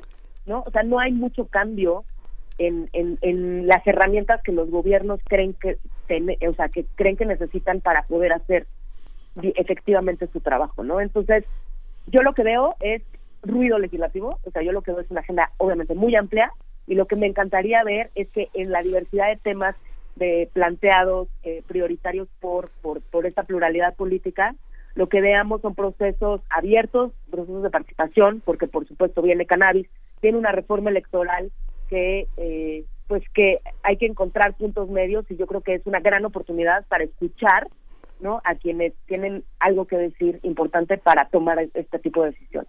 Por supuesto, hay que distinguir entonces eh, entre eh, estas que son las prioridades del presidente, lo que la misma bancada de Morena pueda proponer.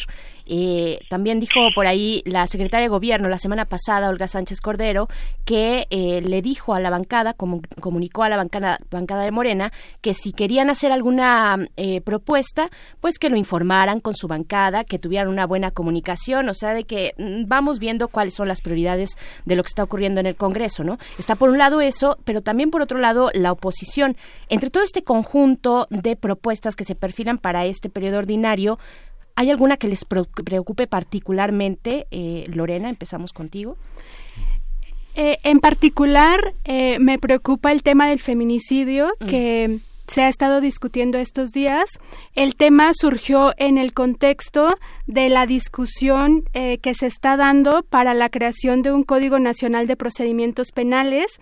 Eh, esta propuesta la está trabajando eh, la Fiscalía General de la República junto con la Consejería Jurídica de la Presidencia de la República.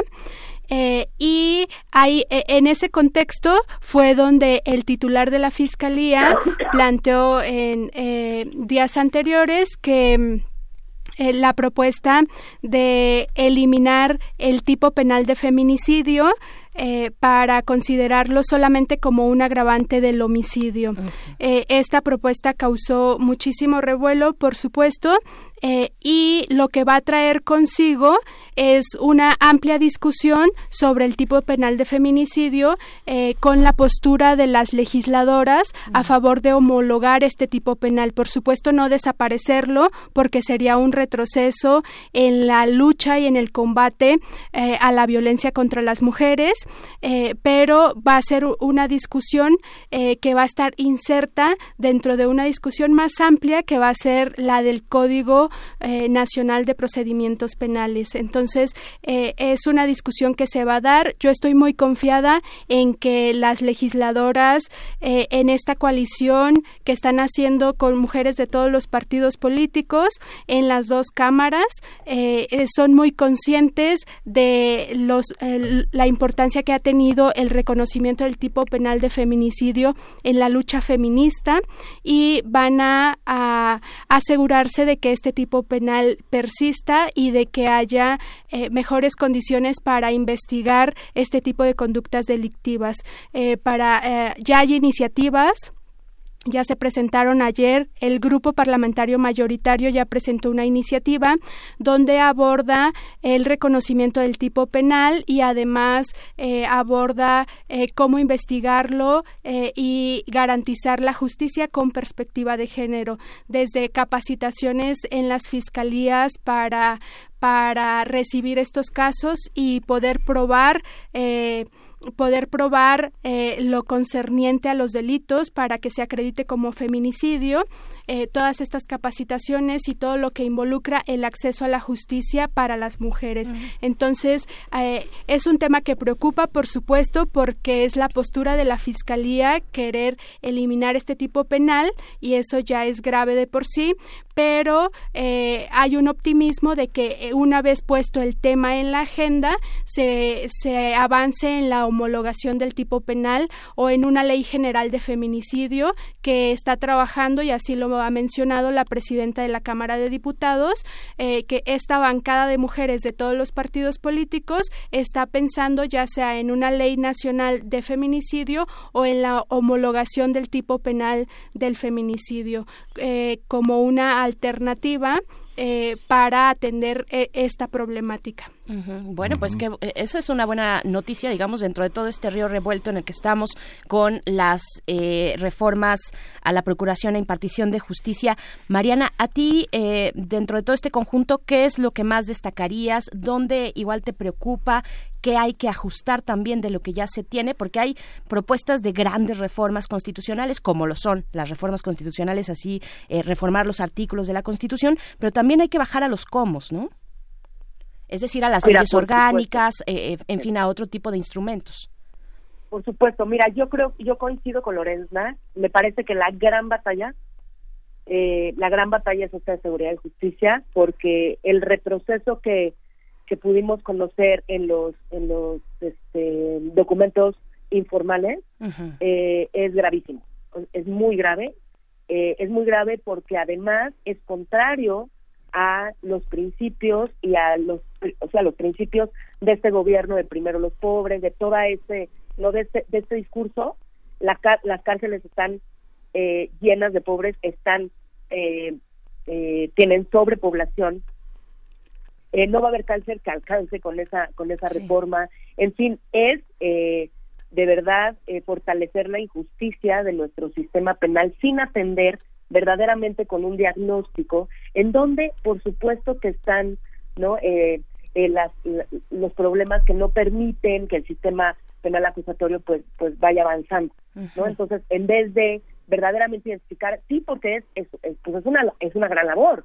La verdad es que es pues un trabajo eh, de mucha dedicación y de mucha coordinación y de mucha comunicación no con todos los operadores jurídicos para saber en dónde están eh, esos problemas y poderlos sortear. Ahora, tampoco, eh, pues es muy rentable políticamente, ¿no? Hay que decirlo, eh, este gobierno se ha caracterizado por impulsar reformas de populismo punitivo, que evidentemente, pues pueden llegar a, a, este, a tener resultados, pues, de popularidad, ¿no? pero muy a corto plazo, pero en realidad, pues no, no contemplan eh, ir a fondo del problema y una solución, que es lo que estamos buscando todas y todos, ¿no? Yo creo, sin duda, la gran batalla. Yo no escatimaría, por ejemplo, el, electoral, obviamente Lorena también. Coincido con Lorena, eh, la próxima designación de consejeros del INE vital, ¿no? Lo que también ha estado, eh, eh, se ha estado difundiendo, eh, ¿no? Este, no oficialmente, fueron este del comité de selección. Me parece que faltan muchos, o sea, no hemos avanzado nada en procesos de designación. Me parece que hay que tomarlo en serio y hay que exigir verdaderos procesos, ¿no? Con comités de selección de muy alto perfil, con muchos requisitos, ¿no? Porque y no se trata, por ejemplo, pues por supuesto que hay que, lo que tú hablas de, de implementar, ¿no? Este, las, las reformas, tuvimos la reforma de paridad, por supuesto que las mujeres eh, y las, eh, y no dudo que las legisladoras de todos los partidos exijan que, que haya paridad en estas designaciones, pero, pero es bien importante los combos, ¿no? Entonces, y que lleguen personas, porque hay muchas mujeres y hay muchos hombres con muy buen perfil para ocupar esos cargos y me parece que tenemos que asumir ese compromiso de elegir a las mejores personas, a las personas idóneas para eh, realizar este trabajo. Yo nada más quiero destacar, por supuesto, la electoral, me parece que eh, sí hubo un recorte muy importante al INE. Eh, a mí me preocupa, me preocupa que, que tampoco se entienda como la complejidad de la institución, por supuesto, ¿no? Que sí hay que ser más austeros, pero me, sí me preocupa porque es una institución que nos ha permitido tener tra- una transición a la democracia, ¿no? Eh, mal bien, con, pueden, te digo, cualquier, yo creo que cualquier institución, eh, cualquier sector, salud, eh, de bienestar, de derechos sociales, etcétera, tiene, por supuesto, sus problemas, pero yo creo que hay que, hay que verdaderamente hacer un diagnóstico serio porque nos puede costar, ¿no? Estos, estos, estos intentos que hemos tenido, pues, como de avanzar en ¿Cómo- nuestra democracia. ¿Cómo vieron, ¿Cómo vieron esta noticia solamente, Miguel Ángel, para, para acotar esto que las dos están tocando, que es la cuestión del INE, de los cuatro nuevos eh, eh, espacios que estarán, pues ya está saliendo la convocatoria o está por salir, ustedes corríjanme, la convocatoria para estos nuevos eh, cuatro consejeros y consejeras, esperamos consejeras también, que estarán a partir del 10 de abril. ¿Cómo vieron lo que ocurrió ayer precisamente en esta sesión extraordinaria del INE, en el Consejo General, donde se reelige a Edmundo Jacobo Molina como eh, secretario ejecutivo del, instituto. ¿Cómo, ¿Cómo lo vieron? No sé si siguieron esa noticia, pero es, es algo que finalmente empieza a arar el camino de lo que va a ser, dice el también, la elección pues más compleja de la historia reciente, que finalmente cada, cada elección van diciendo lo mismo y se va superando la una a la otra, ¿no? Tenemos esta reelección de Edmundo Jacobo Molina. ¿Cómo lo vieron? ¿Cómo lo viste, Lorena? Me pareció un buen indicio que se hayan logrado los consensos necesarios para obtener la votación necesaria para, para su, su reelección. Eh, entonces, en ese sentido, me parece una buena noticia.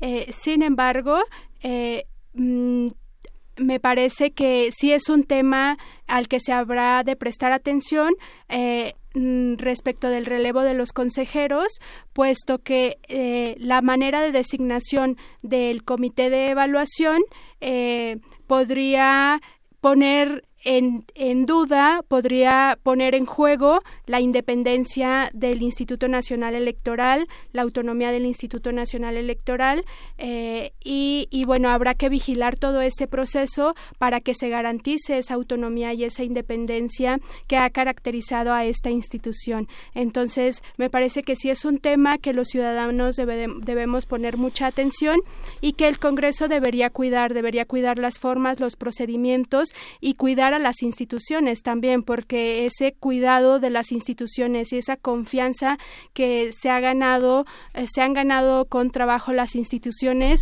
es algo que favorece a la democracia eh, y, y todas las instituciones deben ser corresponsables de mantener esa confianza y cultivar esa confianza en instituciones tan importantes como el Instituto Nacional Electoral.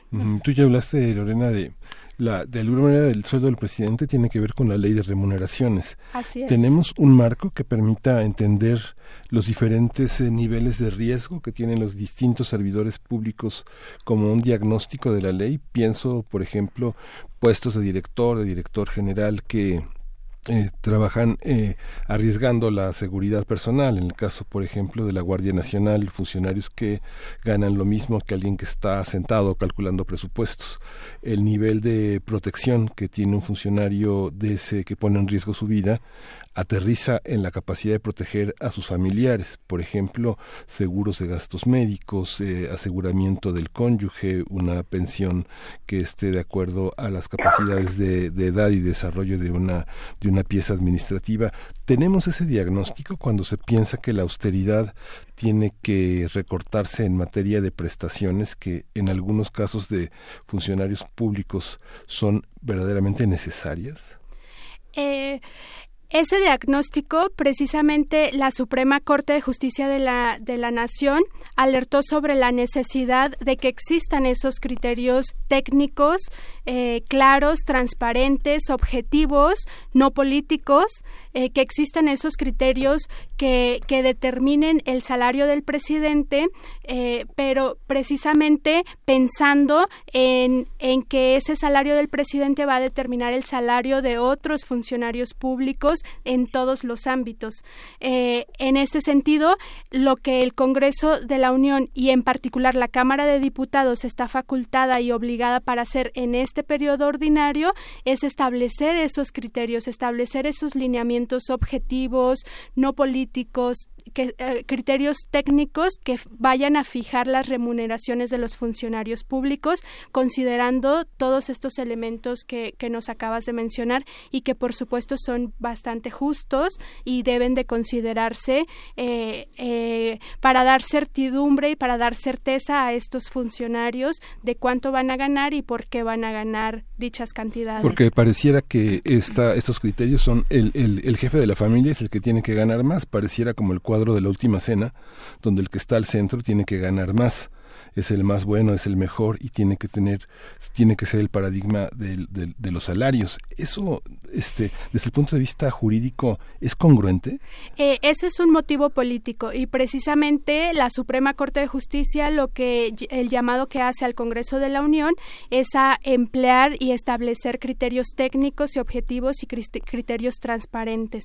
Entonces el llamado es, es a eso, a hacer esos criterios eh, públicos transparentes, que existan esos criterios y no, no poner por encima de esos criterios cuestiones políticas como eh, fijar eh, eh, el salario de, del presidente sin un parámetro eh, sin un parámetro técnico, sin un parámetro sí, justificable, ¿no? A partir de un debate que también va a estar muy bueno. Claro. Ese debate va a estar bueno. Exactamente. Sí, sí, eh, ya eh, en la Cámara de Diputados se ha discutido por meses y no se ha logrado consenso. Entonces, uh -huh. pues ahora que la, la Suprema Corte eh, mandata establecer esos criterios, mm, el Congreso tendrá que eh, abordar la discusión claro. y resolverla. ¿Tú qué opinas, Mariana? Un poco regresando, nada más si nos puedes dar así brevemente de eh, lo que les preguntaba sobre el INE, e incluso eh, pues a, a, hubo hubo consejeros los que estuvieron en contra eh, de esta reelección de Edmundo Jacobo Molina decían que pues fue estuvo lejos esta sesión extraordinaria de ser un proceso abierto, transparente y que se dio de manera precipitada. Eso nada más así como si lo puedes eh, mencionar brevemente, pero también pasar después a la cuestión de la legalización del cannabis, que es además uno de los temas que la secretaria de Gobierno ha estado impulsando, que encargó particularmente también la semana pasada en su visita, me parece que al Senado fue eh, a, a, con la con la bancada de Morena, ¿no?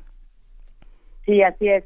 Pues mira, sobre lo del INE, yo creo que es un síntoma de algo que estamos viviendo, o sea, en este nuevo gobierno, ¿no? Es como, eh, por supuesto que las instituciones, pues sí, sí hay, sí hay una polarización, las instituciones, eh, pues con un discurso del presidente que, que la verdad, eh, pues él monopoliza el, el, ¿no? El discurso, la comunicación, uh -huh.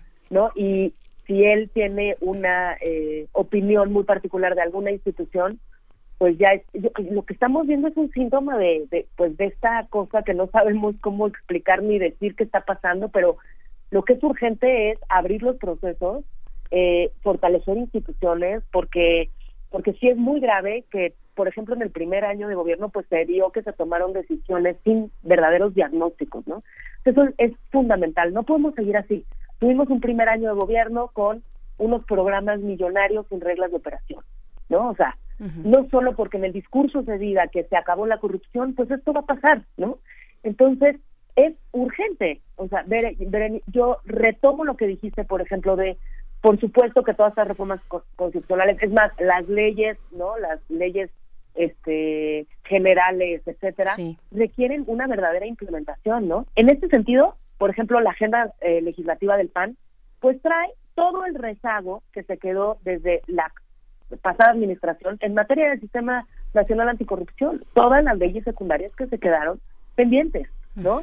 Entonces, por ejemplo, si no le entramos al tema de contrataciones, de obras públicas, si no le entramos a los temas de coordinación fiscal, porque podemos tener un montón de grandes batallas en el Congreso y querer un querer eh, impulsar eh, eh, más políticas públicas, más programas sociales, no avanzar en, en el ejercicio de derechos, pero hay que decirlo, si no hay dinero, si no tenemos una economía, no, eh, eh, digo, creo que los datos económicos eh, del año pasado de crecimiento, Sí. etcétera, no, este, sí, sí son muy preocupantes.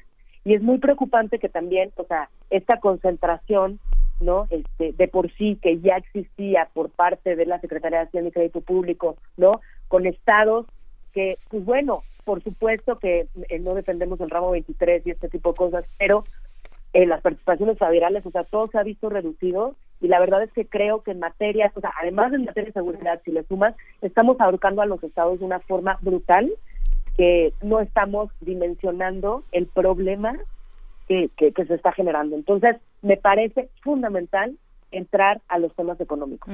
Ahora que mencionabas... mm, Sí, bueno, no, no, termina, por favor, Mariana. Mira, eh, tra- traemos un tema, siempre ha estado en la agenda de la sociedad civil, eh, y es la creación del Consejo Fiscal. No podemos irnos a una eh, verdadera y profunda reforma fiscal sin dar incentivos reales y de institucionales eh, de certeza económica y eso eh, es lo que buscamos por, el por ejemplo con el Consejo Fiscal que sí estuvo en la agenda pero también a hoy eh, hoy en esta fecha lo vemos un poco desdibujado la Ujú. verdad. Y, y esperemos que eh, entendamos que no solo es ir no a una reforma fiscal agresiva eh, o regresiva no pero sin dar esa certeza a las inversiones pues al mundo económico en el que vivimos no o sea entonces eh, creo que es fundamental. Y te voy a decir en la agenda de muchos partidos sí está obviamente la coordinación fiscal porque los estados que ellos gobiernan pues eh, mientras no impulsemos que los estados puedan cobrar ciertos impuestos y se dejen de centralizar en, en, en la federación, pues no vamos a tener estados fuertes, eh, ni estados eh, verdaderamente autónomos, ni estados que puedan eh, hacerse cargo de, de los temas de seguridad, de los temas de violencia. Pues ya escuchamos ahí también al, al gobernador del estado de Aguascalientes hablando de la atención médica, ¿no? Que solamente Sí. será para los eh, habitantes, para los hidrocálidos, ¿no? Sí. Para, para la gente del estado y, y nada más. Y, y dijo además ahí como una barbaridad de los demás, pues que ni se acerquen, ¿no? Sí, como pasó también en Guanajuato con. Diego Sinoé, ¿no? Y Sí. esta adhesión de, de, de Corral en Chihuahua a la, al, al programa de salud federal que tiene conectados varios instrumentos que están en el en el, en, el en la ley de egresos, en, la- el paquete económico 2020 que no se pueden obviar, ¿no? Así es. Ahora también, Mariana Niembro, que mencionabas los eh, estos grandes programas, los programas sociales que van dirigidos a población eh, de atención prioritaria, a adultos mayores, a jóvenes, a, a niños, a personas con alguna que viven con alguna discapacidad, pues está también la cuestión para esta agenda de elevar a rango constitucional todos estos apoyos y estos estímulos. Eso eh, que, que finalmente pues son políticas públicas de un gobierno que eh, lo trae en su programa en su programa de gobierno y que lo expresa de esta manera a través de las becas con todas estas eh, mm, claroscuros que, que tú misma mencionas Mariana de no saber bien cuáles son las cifras de personas que están eh, que estarían empadronadas digamos para recibir estos estímulos o estas becas estos apoyos en fin. Con toda esa situación que ya hemos visto desde el año pasado tenemos ahora la noticia de que probablemente se reformarán para elevar a rango constitucional esos estímulos. ¿Qué, ¿Qué opinar de eso, Lorena?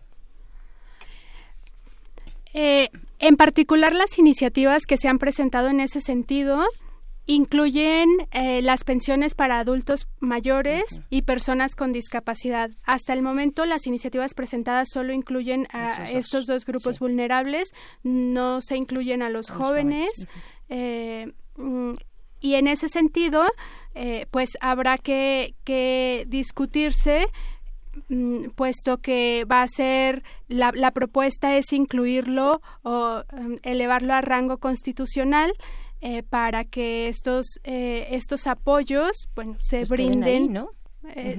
Exactamente, ya sean fijos independientemente eh, de, de eh, otros gobiernos o de cambio de sexenio o, o de cualquier situación, estos apoyos ya serían fijos.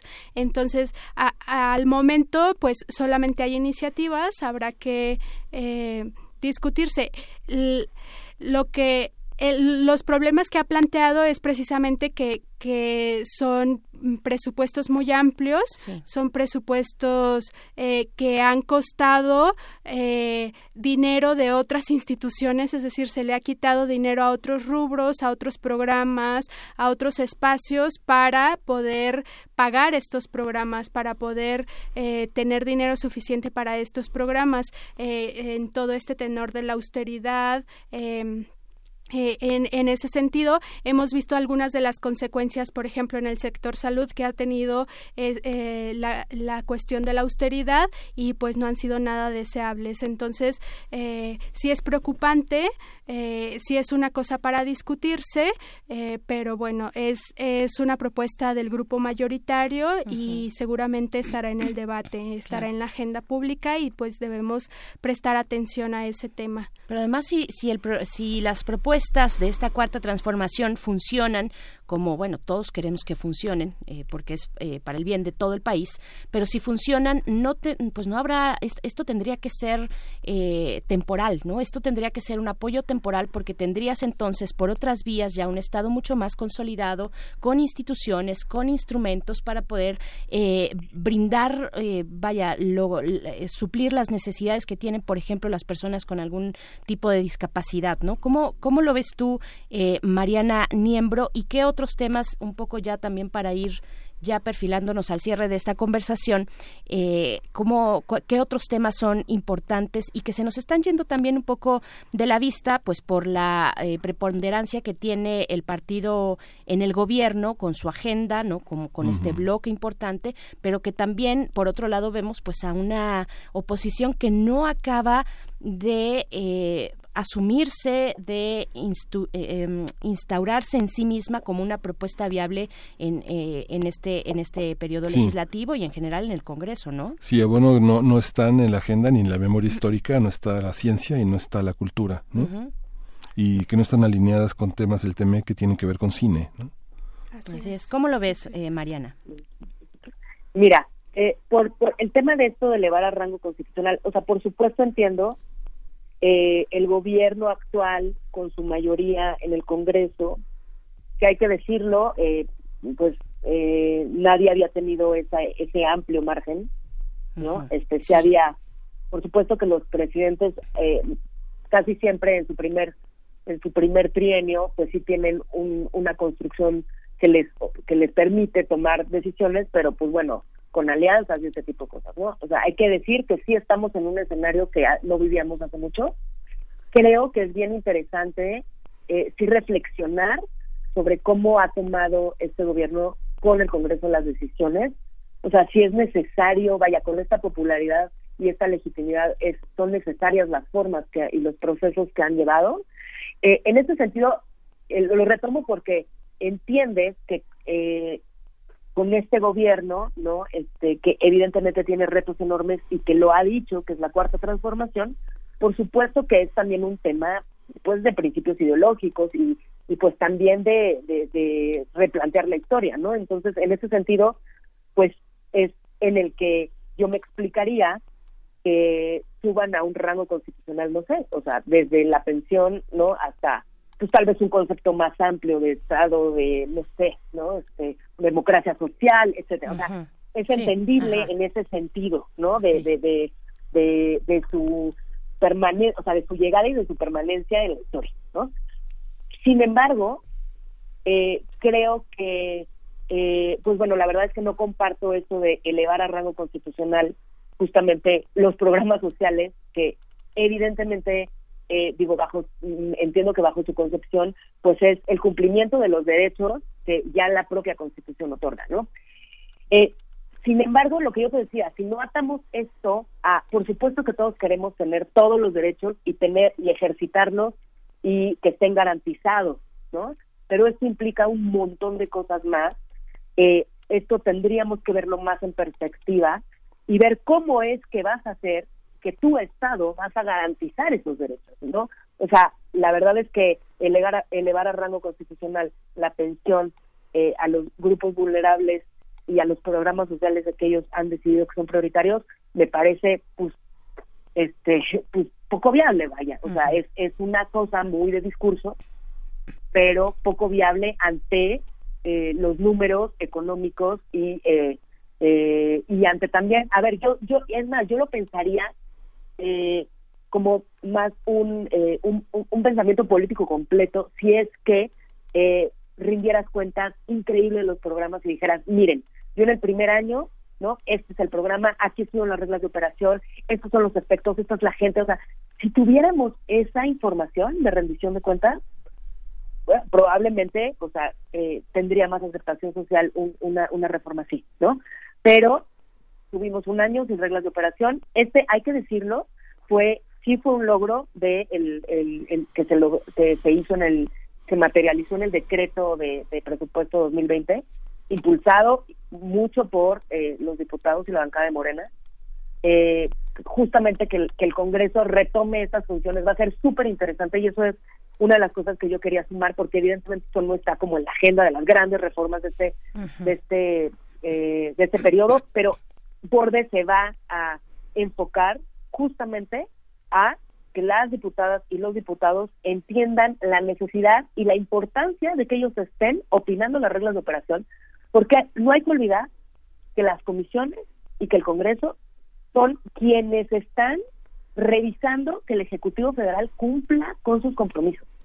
Es un contrapeso, ¿no? Aún con que tengan mayoría. Me parece que es fortalecer al Congreso que las comisiones den seguimiento a las reglas de operación. Entonces vamos a estar muy de cerca dando talleres, ¿no? O sea, abriendo justamente espacios de co-creación y de entendimiento, porque solo así me parece que eh, justamente podemos eh, llegar a una toma de decisiones mucho más consensada, mucho más legítima, independientemente de la legitimidad que tengan las mayorías en el Congreso. Claro, ustedes único- creen que, eh, eh, perdón, Perdón, ustedes Tere. creen que, sí, nada más para justo que si lo puedes meter ahí en esta respuesta, que hay posibilidades y voluntad de Parlamento abierto para estas eh, leyes que ya, ya, ya estamos por terminar esta comunicación, pero eh, también incluir eso. ¿Ves que hay voluntad?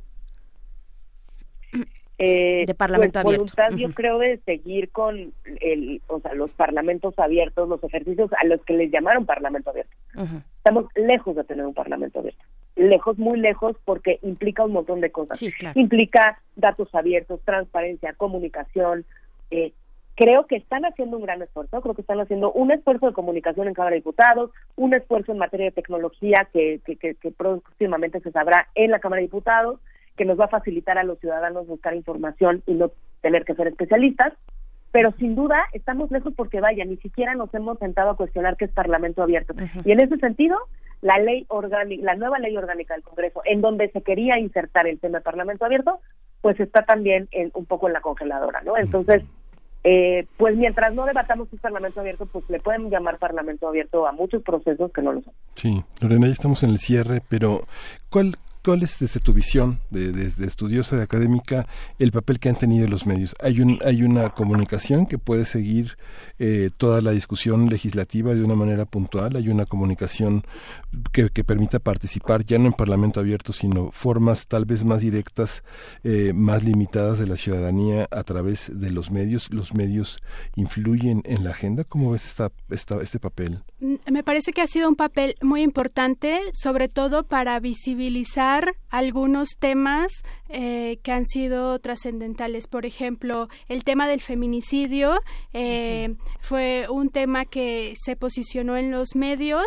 eh, eh, de una manera estratégica, es decir, eh, había sido una reunión entre diputados de un grupo parlamentario y trascendió a los medios y se logró posicionar de manera tal que trascendiera ese grupo parlamentario y más actores pudieran participar del tema y de la discusión de este Código Nacional Único donde se pretendía eliminar al feminicidio. En ese sentido, me parece que fue un papel muy importante el de los medios de comunicación. Otro, otro tema donde los medios de comunicación tuvieron una incidencia relevante fue sobre eh, la resolución de las pensiones, por ejemplo, que eh, si bien es un, eh, fue un asunto que, que ah, salió a aclarar el, Instituto Mexicano del Seguro Social, sí es un tema con incidencia legislativa, sí es un tema de la agenda, el tema de las pensiones, que de otra manera, de no haber sido retomado por los medios de la manera en la que se hizo, no se hubiese puesto el tema en la agenda, no se hubiera visibilizado.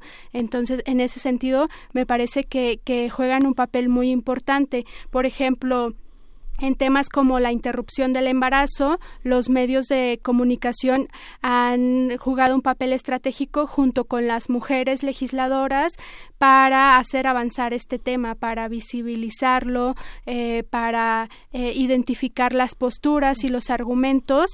Eh, y en, en, ese sentido me parece que, que están jugando uh, un, un, papel muy importante. Si bien hay retos, eh, porque la agenda legislativa a veces es tan diversa que eh, bueno, a veces solamente se puede hablar de tres o cuatro temas que están eh, en boga eh, y, y, otros temas pasan desapercibidos, pero mm, creo que sí está haciendo un, un papel relevante.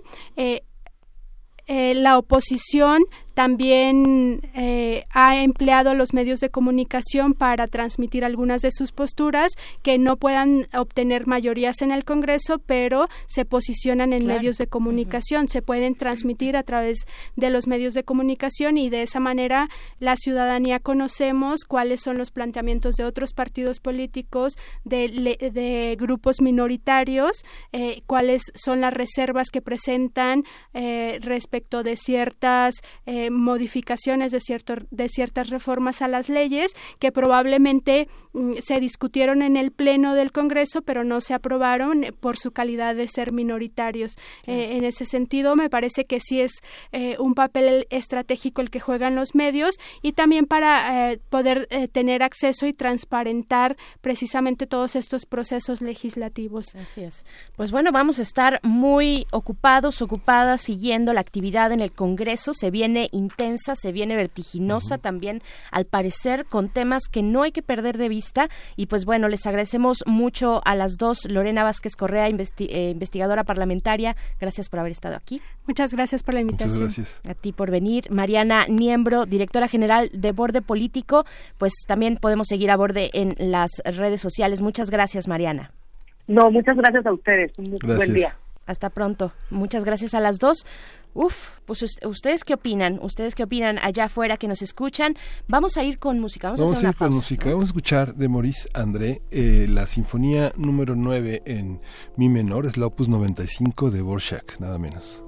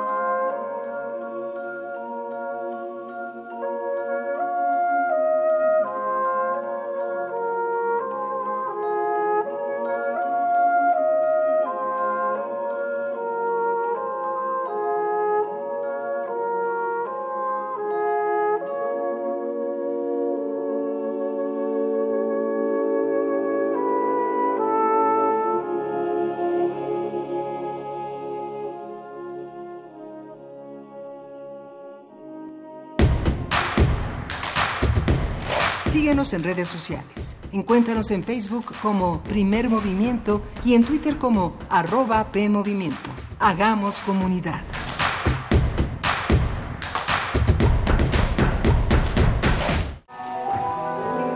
La humanidad ha tenido la necesidad de sentir y comunicarse con un ser divino, también de mirar hacia el interior para hacerse cargo de sí misma en busca de la libertad. La agitada rutina, estas dos palpitaciones viven en los corazones modernos. Plegaria y destino. Coreografía del Ballet Ensamble de México. Todos los martes de febrero a las 20 horas en la sala Julián Carrillo de Radio UNAM. Adolfo Prieto 133 en la Colonia del Valle, cerca del Metrobús Amores. Entrada libre. Danza, el lenguaje del cuerpo. Radio UNAM, experiencia sonora. Manuel Felgueres, Trayectorias. En el marco de los festejos por sus 90 años de vida, se crea una exposición monográfica que resalta la importancia del artista en el desarrollo del arte contemporáneo en México. Pasando por tres etapas claves de su creación artística, se logra establecer una relación entre su pintura, escultura y una evidente inclinación por la innovación formal y técnica. técnica. Museo Universitario Arte Contemporáneo, MUAC. En Ciudad Universitaria, del 7 de diciembre de 2019 al 10 de mayo de 2020. Mi INE está hecho de la certeza que las y los ciudadanos le damos a las elecciones. Mi INE está hecho de transparencia. La participación voluntaria de quienes vigilamos los procesos electorales nos da confianza a todas y todos. Si quieres hacer algo grande por la democracia, presenta tu solicitud para ser observador u observadora electoral en las oficinas del INE de tu localidad y participa en las elecciones de Coahuila e Hidalgo. Infórmate en INE.mx. Porque mi país me importa, seré observadora electoral en las elecciones de este 7 de junio. Contamos todas, contamos todos. INE. Si te sientes deprimido, Con ansiedad o desesperado, no estás solo. en la línea de la vida podemos ayudarte. Llama al 800-911-2000. Te damos información y te escuchamos. También respondemos en redes sociales. Y ofrecemos pláticas, talleres y atención profesional en escuelas o centros de trabajo. No, te, pierdas. Juntos por la paz. Estrategia Nacional para la Prevención de Adicciones. Gobierno de México.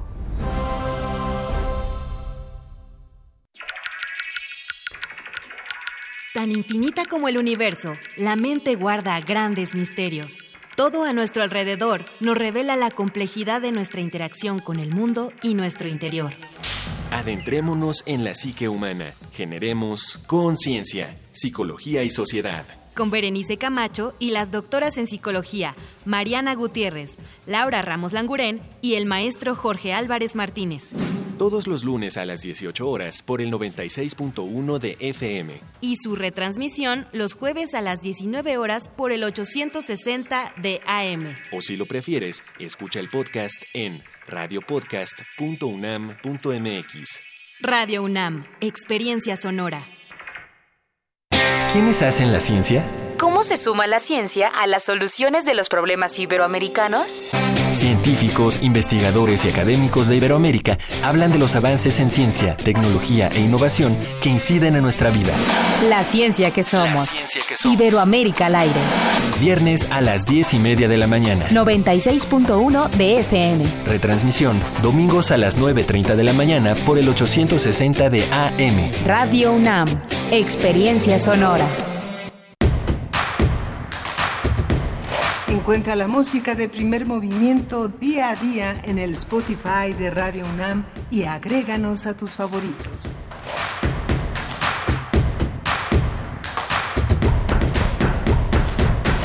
Ya volvimos a primer movimiento. Muy buenos días. Son las nueve con cinco minutos de la mañana de este viernes 7 de febrero. Estamos en cabina. El señor Miguel Ángel Quemain, ¿cómo estás?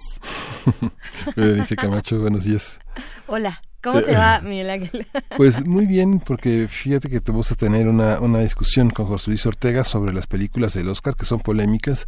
Eh, hace unos días repasaba la lista y pues son más de 20 películas que vale la pena entender, aunque la lista a las películas nominadas, pues bueno, finalmente el gran negocio de los premios dados este y la polémica comercial pues es interesante. Como desde Estados, como desde la prensa norteamericana, pues hay unas favoritas, en la prensa francesa pues hay otras, ¿no? Y así en la prensa alemana y en las prensas del mundo, vale la pena recuperar qué películas valen la pena desde un punto de vista artístico, también desde el punto de vista del entretenimiento y de la alta moralidad que se distribuye en el planeta a través de lo que defendemos, mayor seguridad, mayor reconocimiento, mayor paridad, protección a la infancia, reconocimiento de los adolescentes, combates a las depresiones y a los suicidios, este, toda una serie de, de, de factores que colocan a las películas como espejos de eh, las preocupaciones sociales y de las eh, subjetividades que se van transformando históricamente. claro, ¿No? yo creo que en ese sentido, eh, Joker, por ejemplo, que pone ahí de relieve lo que puede generar, eh, dentro, dentro de muchas otras lecturas, lo que puede generar una sociedad en una situación eh, compleja eh, sobre un individuo, ¿no? Finalmente lo que puede detonar. Y también, por otro lado, además del ejemplo de Joker, está la de Parásitos.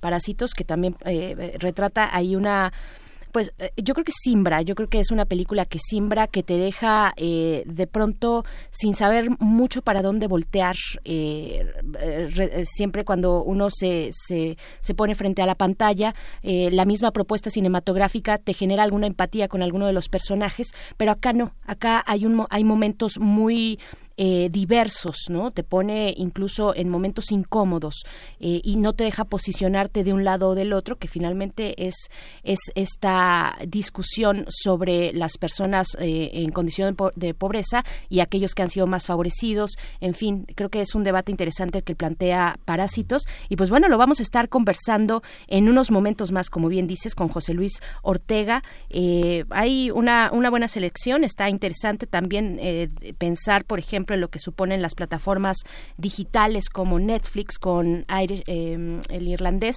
Irishman eh, y, y entre otras, ¿no? También esta La historia del matrimonio. historia de un matrimonio, exacto, que también se, se, se llevó a cabo, se transmitió a través de estas plataformas, pero que tienen sus eh, proyecciones inicialmente en cines, en salas, para que efectivamente puedan entrar en la selección de los premios de la Academia, como es el caso del Oscar. Y pues bueno, en un ratito más ustedes nos pueden ir comentando cuáles son sus favoritas y por qué cuáles son las favoritas y por qué. También el Oscar, esta, eh, este espacio ha sido también tribuna donde se dirimen y se expresan cuestiones políticas, ¿no? Y, y- y Estados Unidos está particularmente en un momento importante. Yo creo que será muy interesante ver los discursos, los discursos respecto a Donald Trump, res- respecto también al juicio político que, que, que pues ya llegó a su punto final favoreciendo al presidente de los Estados Unidos. En fin, yo creo que va a haber mucho, mucho de qué hablar y mucho que decir en el previo y en el post, en el momento posterior a la premiación del Oscar, ¿no? Sí, justamente. Y bueno, tenemos la poesía necesaria. Este, de una vez vamos a echárnosla. Primer movimiento. Hacemos comunidad. Es hora de Poesía Necesaria. En esta gran antología de la, antología del modernismo 1824-1919, José Emilio Pacheco en editorial era en cohesión con el Colegio Nacional, hemos seleccionado algunos poemas que pueden ser eh, interesantes recuperar de toda esta enorme tradición. Hoy toca el turno a Manuel José Otón, que lo seleccioné con todo contra, contra mí mismo, porque justamente la música eh, está colocada, es un, es un trabajo de Higinio Rubalcaba, este extraordinario violinista que a los 14 años compuso una de las piezas de la música mexicana de salón con salterio pues más interesantes es Chapultepec y justamente la toca el ensamble centenario. Vamos a escuchar esta esta versión porque hoy se presenta a las 7 de la noche Los ojos de las mujeres un libro póstumo de Eusebio Rubalcaba este gran escritor este gran ensayista este gran musicólogo que también eh, ha tenido una enorme participación hablando de músicos muy importantes y justamente se va a presentar con un libro que está dedicado a la mujer que lo trajo en su vientre y está dedicado por la pluma de Vicente Quirarte, uno de nuestros ensayistas y narradores y poetas más interesantes de, eh, del siglo XX mexicano y que su poder, su prosa llega hasta nosotros y justamente a través de Luz Armada, un libro dedicado a su madre con uno de los con un poema verdaderamente extraordinario al inicio del libro que lo leeremos la próxima semana. Ya Benito Taibo ayer puso en la escena un poema de Luis García Montero, uno de los una, un, un poema dedicado a la madre, a esta enorme figura que todavía la poesía le debe mucho a estas figuras tan tan importantes en la constitución de nuestro psiquismo. Bueno, vamos a hoy se presenta Luz Armada y los ojos de las mujeres en la sala Murray Schaffer a las 19 horas en la Fonoteca Nacional y lo moderará Vicente Quirarte esta este este viernes. Pues vamos con Manuel José Otón. Se llama Salmo del Fuego y dice Noche muy negra, un paso, la cañada defendida por ásperos pretiles Abajo, la planada. Arriba, envuelto entre la sombra helada, el enorme talud de los cantiles. Ni follaje, ni abrigo que proteja al viajero perdido en la negrura, que hace cientos de años, tal vez miles, bajaron irruyendo la llanura los árboles cerriles ni un hueco entre las rocas que no yerme el trío, el frío boreal, y hay un reposo en las cosas tan lóbrego y medroso que hasta el silencio duerme y a medida que avanza la noche y crece el frío, más se hunde la mirada en el vacío de una entenebrecida lontananza. Nunca, como ateridos y agobiados en la noche cerrada inmensamente, sin un solo eco que a la voz responda, y en medio de los páramos, se siente desolación tan honda. A través de la rígida maleza se encoge el corazón, se hunde la frente y se ahoga el espíritu doliente, náufrago entre la noche y la tristeza mas cuando ya cansado continuó el viajero remontando el sendero tan dolorosamente prolongado, ciego, desesperado por la montaña dura y solo abandonándose al instinto de la cabalgadura. Cuando la carne punzan y desgarran cactus y espinos por escarcha tiesos, y la helada brutal sus estiletes silbante y sutil hinca en los huesos. Si entonces aparece de improviso allá, sobre la negra, cordillera, el rojo pincelazo de una hoguera, cuya luz junta como ardiente broche, el velo del abismo al de la noche. Oh, qué explosión de calma tan misericordiosa, como el anhelo de esa luz reposa, y qué inmensa alegría para el alma. El camino aún es largo y la luz incierta resplandece, pero se ensancha el ánimo y parece que la sombra sacude su letargo. La distancia decrece, y aunque la cuesta bronca y empinada está resbaladiza por la helada, el, el, recio casco en el peñón se aferra cuando surge la roja llamarada en un brusco repliegue de la sierra.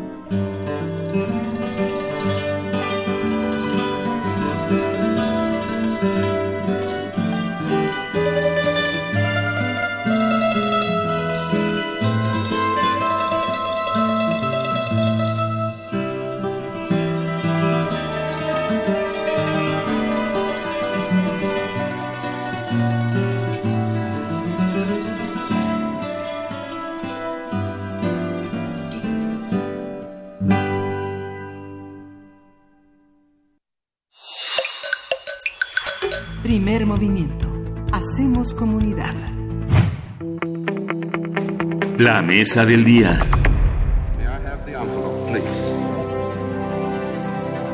And the Oscar for Best Picture is presented to. And the Oscar goes to. And the Oscar goes to. And the Oscar goes to. And the Oscar goes to. And the Oscar.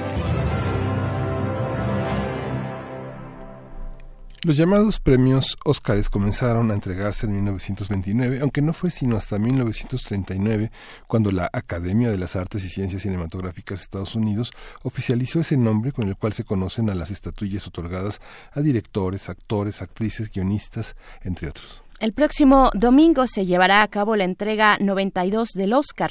La ceremonia se realizará en el Dolby Theater de Los Ángeles, California. Entre las películas nominadas se encuentran 1917, Joker, Era, un, una, era una vez en Hollywood y El Irlandés.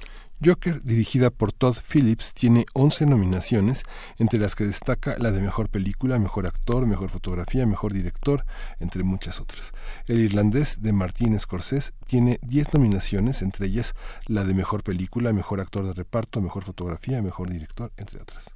Eras una vez en Hollywood de Quentin Tarantino tiene 10 nominaciones, entre ellas la de Mejor Director, Mejor Película, Mejor Actor, Mejor Actor de Reparto, Mejor eh, Director, que ya habíamos dicho, entre otras son 10 nominaciones, y también otras de las favoritas es 1917 de Sam Mendes, con 10 nominaciones también, entre ellas Mejor Película, Mejor Director, Mejor Maquillaje también. Ante la próxima entrega de esta estatuilla, lo mejor del cine según la Academia Norteamericana, vamos a hablar sobre las películas nominadas en esta edición de los Oscars.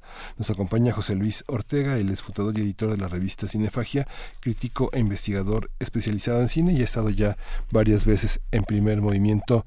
José Luis, bienvenido, muchas gracias por estar otra vez con nosotros.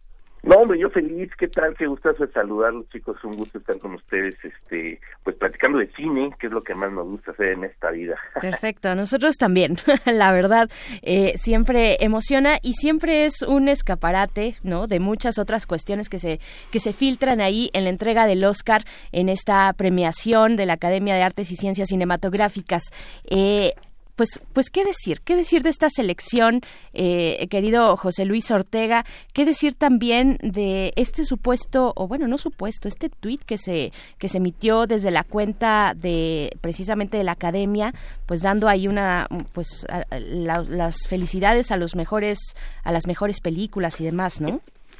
Sí, siempre, siempre cada año los Óscares dan mucho de qué hablar evidentemente eh, es, la cereza del pastel en las temporadas de premios. Hay que recordar que eh, al inicio de año en los Estados Unidos se comienza a hacer toda una serie de festejos y celebraciones premiando lo mejor de la música, de la televisión, del teatro, del cine, etcétera, ¿no? Y por supuesto que sin demeritar a los otros, a las otras artes, al contrario, siempre los Óscares son los que se van a llevar eh, todos los reflectores por situaciones muchas veces que son ajenas a las películas mismas, ¿no? Que al final de cuentas tendría que ser lo que lo que debería de ser el, punto medular siempre la película, creo, en mi muy eh, particular punto de vista, que la película queda en segundo lugar o tercer lugar eh, de, de, la importancia cuando X o Z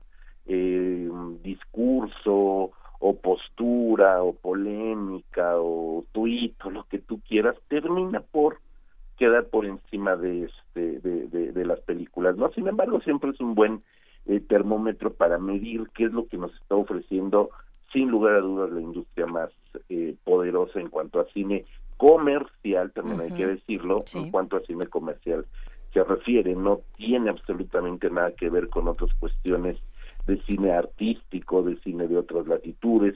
Eso es un premio que surge por los Estados Unidos, para el cine de los Estados Unidos, y en el que poco a poco se han abierto con el paso de los años, primero, por supuesto, al cine británico, y después al cine eh, de otras latitudes, primero, por supuesto, en el Oscar a la Mejor Película Extranjera, hoy conocido nada más como película internacional, pero realmente estas películas, vemos el caso muy particular de eh, Bong Joon-ho este año con la película Parásitos, que ya se ha metido en otras categorías que anteriormente considerábamos impensables que una película extranjera pudiera ir eh, por premios, ¿no? Este, este año creo que es un año muy interesante. Hay premios, bueno, hay premiaciones, mejor dicho, donde sabes que hay una gran favorita y al final no hay mayor sorpresa. La película dominante en las nominaciones es quien se lleva la mayoría, como sucedió pues casos muy muy antiguos como Ben Hur o muy recientes como El Señor de los Anillos, ¿no? Entonces, eso de alguna manera le quita interés a la ceremonia, le quita sorpresa, pero este año, si bien hay categorías como actor, actriz, eh, que ya están muy cantadas, que ya sabemos quiénes van a ser los ganadores, o por lo menos todo indica que hacia allá van los premios, hay otras como la propia mejor película o mejor director que están todavía siendo un misterio adelante. A ver, yo creo que, José Luis, bueno, hay que decir que lo que estamos escuchando de fondo es parte del soundtrack de eh, Parásitos, precisamente. Eh, cuéntanos cuáles son las películas para aquellos que no lo tengan tan detectado, cuál es la lista de películas nominadas para mejor película para este domingo en, en, en la premiación del Oscar. Pues mira, la, la terna, que ya no es terna. No, ya, ya se nos fue de las manos. Ya se nos fue, se nos fue de las manos. Eh, también tiene unos cuantos años que abrieron eh, el número de películas y que ahora pueden participar nueve, diez eh, cintas por la mejor película. Este año son nueve largometrajes. Y tenemos Ford contra Ferrari, una película de James Mangold. Tenemos El Irlandés, eh, tenemos de Martin Scorsese, por supuesto, tenemos Jojo Rabbit de Taika Waititi, tenemos eh, Joker, por supuesto, de Todd Phillips, tenemos eh, Little Woman, tenemos Historia de un matrimonio, 1917, Érase una vez en Hollywood. Y por supuesto lo que les comentamos, Parásitos, película eh, coreana que entra directamente a competir a mejor película. De ahí a que lo gane es otra cosa, ¿no? Pero, el director... poco a poco hay películas. Eh, este director es interesante, ¿no? Bon Joon-ho. Bon Joon-ho es uno de los directores eh, más importantes no solamente del mundo asiático, sino del cine contemporáneo en general. Tiene una filmografía sumamente poderosa desde su ópera prima Perro que ladra no muerde, una película de hace ya este, 20 años, una película del 2000. Eh, cada uno de sus largometrajes ha ido ratificando que es un cineasta que de alguna manera roza en algunas películas el cine fantástico, el thriller, Memories of Murder, una película sobre asesinos seriales, eh, The Host, una película sobre un monstruo gigante en el río de Corea. Eh, el año, hace un par de años, tres años, eh, tuvo este conflicto en el Festival de Cannes con la película Okja, una producción de Netflix que eh, Pedro Almodóvar se encargó de ningunear porque decía que no tendría por qué optar por la Palma de Oro siendo una película para televisión en ese en ese sentido de, este minimizando la película pero sin lugar a dudas el cine de Bong Joon-ho además de de con géneros muy populares cine cine que de alguna manera puede ser considerado eh, parcialmente comercial, un cine de gran impacto en la taquilla coreana, también es un cine que disecciona de una forma muy interesante la sociedad coreana y distintos momentos de su historia. Eso es bien importante. Y Parasites es una cereza en el pastel porque de verdad al ser una película eh, mucho más eh, eh, contenida, con un grupo de personajes muy delimitado, una película donde Bong Joon-ho vuelve a Corea con actores coreanos después de un par de de aventuras este, ya eh, habladas en inglés con actores internacionales, eh, retoma un aspecto de una sociedad coreana eh, parcialmente unida solamente se encuentra totalmente dividida, no solamente en la división política que conocemos de las dos Coreas, sino al interior de Corea del Sur en una estratificación socioeconómica brutal. Entonces, Bong Joon-ho hace una película tan poderosa, de verdad tan poderosa que impactó mucho en el mercado estadounidense, lo cual está muy bien, lo cual de verdad es una película que, que vale mucho la pena, al grado de que ya se habla de que vendrá la, no un remake, no un remake, sino una serie que retoma toda la historia de Parásitos para llevarla a una serie de televisión ya con actores estadounidenses quizás dirigida por el propio Bong Joon-ho, por lo menos producida por Bong Joon-ho, pero quizás dirigida por el propio Bong Joon-ho. Hay que decir que esta película también es interesante, que compite por el Oscar a la mejor película, siendo ganadora de la Palma de Oro del Festival de Cannes. Difícilmente la Palma de Oro compite por el Oscar, porque estamos hablando de dos mundos completamente distintos de cinematografía y, muy pocos casos hemos tenido, ¿no? Que, que se ve esta situación. Esta película gana en La Palma y ahora compite. Pero de aquí a que lo gane es otra cosa. Fíjate que eh, es una cosa interesante. Ah, en algún momento, eh, conversando con este escritor eh, británico Martin Amis, me comentaba que una, uno de sus mayores logros en la, en la vida había sido escribir una, una novela norteamericana, ¿no? Como, como escritor inglés le parecía que lo que, lo que mejor había hecho en su vida de escritor era lograr, lograr ese propósito. Y parece que Bong Joon-ho eh, eh, ha hecho lo mismo, ha escrito, ha hecho una película, una gran película norteamericana, en el sentido en el que Parásitos refleja muy bien eh, parte de la idiosincrasia norteamericana. Hay que decir que también es muy parecida a nuestras latinoamericanas y podría ser este un ejemplo de lo que pasa también entre nosotros, la capacidad de resiliencia y la unidad de una familia totalmente marginada con una capacidad de unidad y de diálogo entre ellos extraordinaria, ¿no? Los hijos que son espejos de sus padres y en el otro lado una pareja muy acomodada, muy enriquecida que no puede superar las distancias de clase porque están instaladas en el en el olor en la en las fosas nasales de ambos ambos cónyuges que tienen una sola hija única que no puede ser más que el espejo de su soledad acompañada este en esa grandilocuencia de una casa de lujo que jamás se inundará con las lluvias como pasa con la de estas la de esta pobre familia que a pesar de todo este logra logra recuperarse de esa gran inundación que es la inundación de este de la propia historia pero es, eh, es una película norteamericana, con todo y que es una película coreana, José Luis. Sí, totalmente. Yo creo que más que una película eh, eh, norteamericana, una película estadounidense, es una película con un mensaje universal. Este tipo de acercamientos entre acercamientos y distanciamientos, como bien lo comentas, entre los distintos estratos al interior de las familias y también entre ellos, lo podremos ver perfectamente bien representado en, una serie o película o serie como pretendan hacerla estadounidense, porque los mismos estratos ahí están. Y ahí vemos a los republicanos contra los demócratas y el white trash americano contra los latinos y etcétera, etcétera. ¿no? Es decir, esta fragmentación de las sociedades que es algo que también podemos ver hacia Sudamérica, en la misma Asia, en los Estados Unidos, pues nos da un mensaje universal de, de, la humanidad este, vapuleada y resquebrajándose, ¿no? Entonces, en ese sentido, creo que es una película que encaja muy bien también en el contexto político que se está eh, viviendo ahorita en los Estados Unidos, eh, totalmente dividido y dividido aún más eh, con las futuras elecciones. Ya vimos que el, juicio salió, pues fue una tomadura de pelo, ¿no? El impeachment.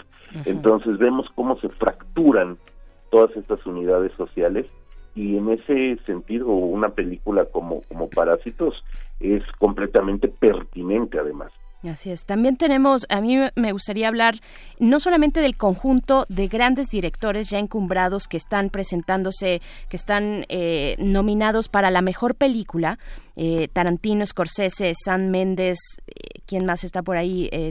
Todd Phillips, por ejemplo, sino, sino también otras propuestas incluso aquella como historia de un matrimonio que se eh, proyectó eh, en plataformas digitales, ¿no? Junto con Irishman, que comparte esa, esa característica. ¿Qué decir de las otras? ¿Qué decir de Jojo Rabbit, por ejemplo?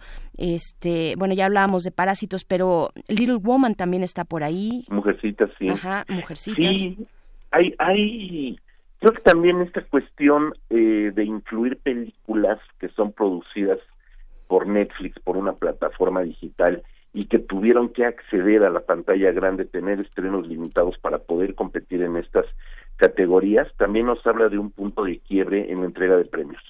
Creo que hasta ahorita se ha manejado como un, como un statement el no premiarlas o el no darles este gran eh, premio eh, Oscar eh, Oscar es mucho más, eh, sí, en algunas otras categorías, pero no como mejor película, porque una parte de la industria todavía muy clásica, muy conservadora, pues sigue pensando en el estreno teatrical, en las grandes producciones cinematográficas, y si nos asomamos a películas como El Irlandés, que es una película producida por Netflix, para Netflix, por Martin, con Martin Scorsese, Robert De Niro, etcétera, lo que ya sabemos de la película, pues no le pide absolutamente nada a una producción de cine, ¿sabes?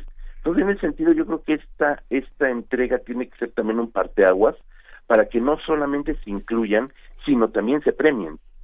En este momento, películas como siempre hay películas que están un poco de más, pareciera ser que estas nueve películas tienen todos los méritos para lograrlo, a lo mejor una película como Ford contra Ferrari, que es una película que de alguna manera eh, sería un tanto la más comercial, con un discurso pues propiamente no tan, no tan aventurado como otras, pues también tiene una calidad de factura, tiene una calidad de dirección, tiene un momento también interesante en otra parte de la historia de los Estados Unidos, justamente, y, y, apoyando también una industria como la automotriz, que también tiene por ahí unos este, temas políticos muy interesantes, pues también se cuela, eh, si no con posibilidades reales de ganar, sí, sí dándole entrada a películas que también resultan mucho más cercanas al público.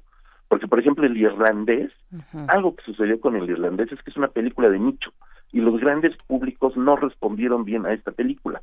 Entonces, eso también va en contra un poco de esta esencia de los Oscars. Películas como Jojo Rabbit que están incluidas siendo una, una sátira de un momento histórico, también tiene por ahí un subtexto muy interesante que nos habla, pues ya olvídate tú de Ana Frank y de, de todas estas referencias obvias, sino que también están poniendo el dedo en la llaga, en una llaga dolorosa que de aquel lado del mundo pareciera que ya se olvidó.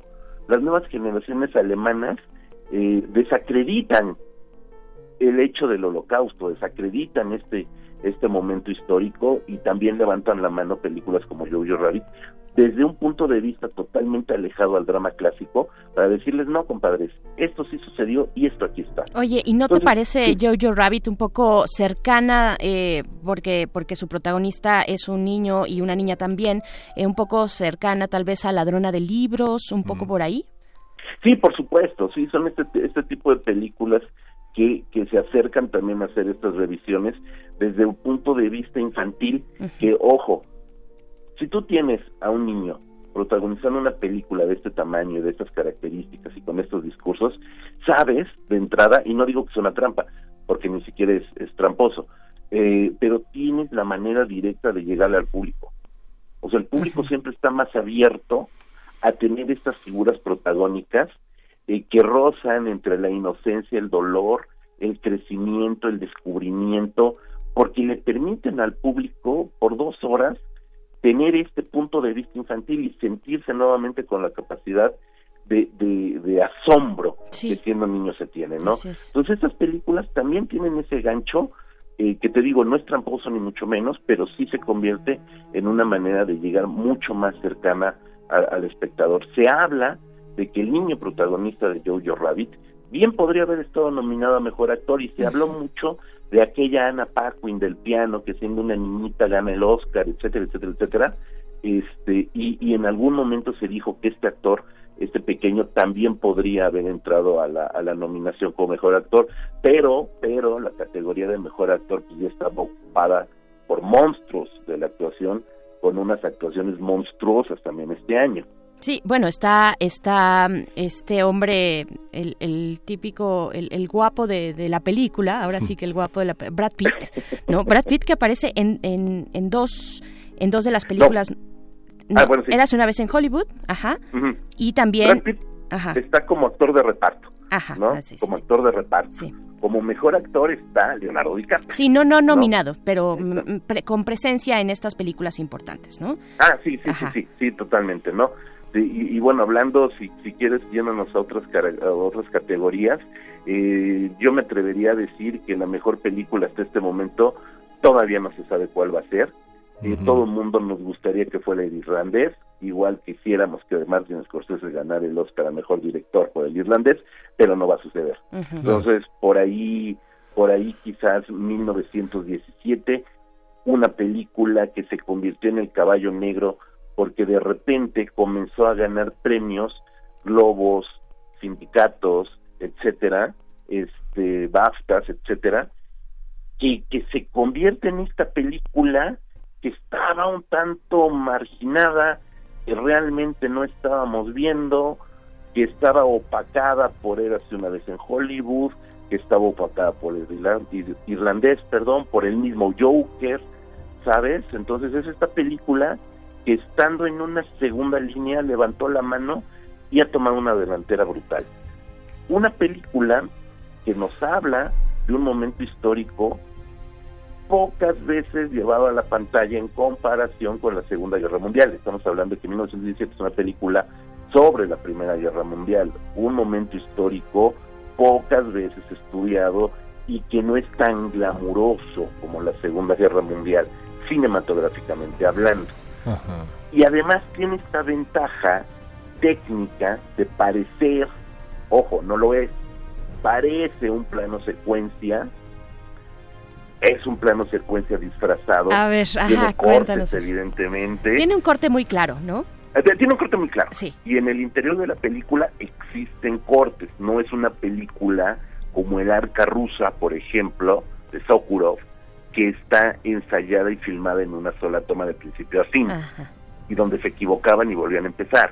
no, esta película está filmada en planos secuencias largos y con cortes eh, ocultos, disfrazados, como Birdman, de, del negro Iñárritu, este, que tiene cortes escondidos en momentos de edición, en momentos de oscuridad, en ciertos momentos se esconden esos cortes, que con las ventajas de la tecnología, bueno, evidentemente son imperceptibles al ojo, ¿no? Entonces, tiene ese, tiene ese elemento técnico que seguramente le va a otorgar el Oscar a la mejor fotografía, eso es prácticamente un hecho, eh, y que le va a permitir ajá, llevarse una categoría importante con Roger Dickens en fotografía, pero que ya lo pone por encima de las otras para una categoría como película y director. ¿ah? Siendo que la película misma, la historia misma, la crítica y en algunos otros este, momentos han comentado que es una historia pues un tanto más convencional, sí. algo que ya se ha visto, que no es realmente sorprendente en, en, su discurso, pero que se ha convertido en un todo un show que le gusta a la academia. Entonces, por ahí yo creo que, que, que 1917 estará alzando mejor película, es muy probable que esté alzando mejor director Sam Méndez, que es un buen director, tiene una obra bastante poderosa. Este, quizás por ahí como director Todd Phillips puede entrar. Sí, con Joker. Por Joker. Sí.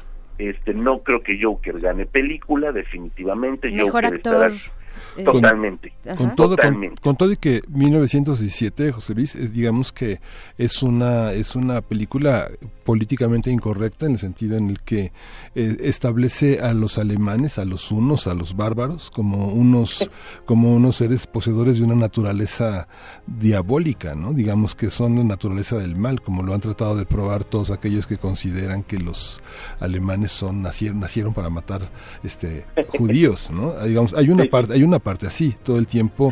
No es esta idea de que este los franceses son unos quesos y, y los ingleses también, esa, esa, esa rivalidad nacionalista, sino ahí lo que está en juego es eh, la capacidad de exterminio y la, y, la, y la justificación para matar alemanes, ¿no? Digamos que si los matamos hacemos el bien, ¿no? Este, porque, porque, son, porque son una especie de plaga. Hay, es, La película también es eso, ¿no? Sí, también, también lo es, sin lugar a dudas. Se nos, se nos está acabando el tiempo y se nos quedan algunas películas. No hemos hablado de Historia de un matrimonio, no hemos hablado también de la nominación a, de Antonio Banderas como mejor actor por Dolor y Gloria, por ejemplo, ¿no? sí, eh, una actuación preciosa, ¿no? Que, que, que esté nominado al Oscar es un, un, gran logro. Acaba de ganar su primer Goya, imagínate. Entonces, que esté nominado al Oscar, eh, su primer Goya en toda la vida. Entonces, es, es bien importante que esté nominado a mejor actor pero aquí teniendo una actuación tan monstruosa como la de Joaquín Phoenix, es difícil para los otros contendientes, aún siendo banderas. Incluso, incluso ahorita que tomamos el tema de, de Dolor y Gloria, que está nominada a la mejor película internacional, eh, pues definitivamente eh, creo que también Parásitos le va a quitar ese ese premio. Por ahí se había metido la el, el, el, chisme, no, el, rumor de que el Oscar iba a ser para Dolor y Gloria porque lo iba, esa categoría la iba a entregar Penélope Cruz. Entonces que a lo mejor se daba ya el Oscar a Pedro Almodóvar por Dolor y Gloria.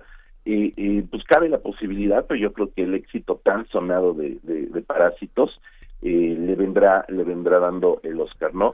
Actriz, pues ya tenemos también que René Zellweger por una actuación como la de Judy Garland en una película muy convencional, una película muy mediana, un biopic eh, pues bastante clásico, pero con una actriz haciendo a una actriz legendaria de, de Hollywood, esta historia atormentada, esta historia del monstruo sagrado de la actuación que termina monstruosa en el escenario literalmente, son las actuaciones que le gustan a, la academia. René Zellweger se va a estar llevando el Oscar sin lugar a dudas. Scarlett Johansson, que está nominada a Mejor Actriz, tiene muchas oportunidades como actriz de reparto. Scarlett Johansson está eh, tiene una doble nominación este año, justamente por Jojo Rabbit, en el papel de, de, la mamá. Es muy probable que, que, entre ella y Laura Dern, por historia de un matrimonio, esté el Oscar. Eh, lo siento por Kathy Bates, pero bueno, por ahí creo que que pueden estar ellas dos. Actor de reparto, Brad Pitt es innegable que lo va a tener. Una lástima porque Al Pacino y Joe Pesci por el irlandés son las únicas categorías fuertes eh, más allá de, donde podría tener realmente oportunidad eh, el irlandés. Pues creo que Brad Pitt se los va a quitar. Así es, pues querido y así nos vamos, ¿no? Y, así nos vamos a encontrar el domingo, pues ahí los que quieran ver estas premiaciones en el Dolby Theater allí en Los Ángeles, California, pues estaremos ahí platicando después lo que ocurrió, pues va a estar muy interesante. Te agradecemos mucho, José Luis Ortega, eh, pues a ver, a ver cuándo regresamos a platicar, ¿no? De cómo nos fue. Pues cuando gusten, cuando gusten, por ahí hay que estar viendo, siguiendo puntualmente los Óscares Ojalá gane Rodrigo Prieto, nominado por fotografía, no lo creo, pero de todos modos, toda la suerte. Sí, pues y, bueno, mis mejores actores son los de Parásitos, los de reparto y los de repartes, ¿no? Sí. Así que bueno. Sí, Parásitos yo creo que es una propuesta original, eh, hablando de un tema de siempre, los ricos y los pobres, ¿no? Pero es un tema bastante original, digamos, la, manera en la que la trata, me parece, el guion está muy interesante. En fin, se nos acabó el tiempo, querido se José Luis acabó el tiempo y quedaron todas veintitantas categorías que no me... Así es, pero bueno, ahí estaremos atentos. Te, te mandamos un abrazo, eh, disfruta mucho la premiación y pues por bueno. supuesto. Este, muy buen, viernes. momento. Cuídense, abrazos. La esquizofrenia del gusto. Pues vamos a escuchar a Génesis con Tierra de Confusión, nada más y nada menos que para Miguel Ángel G. Miran.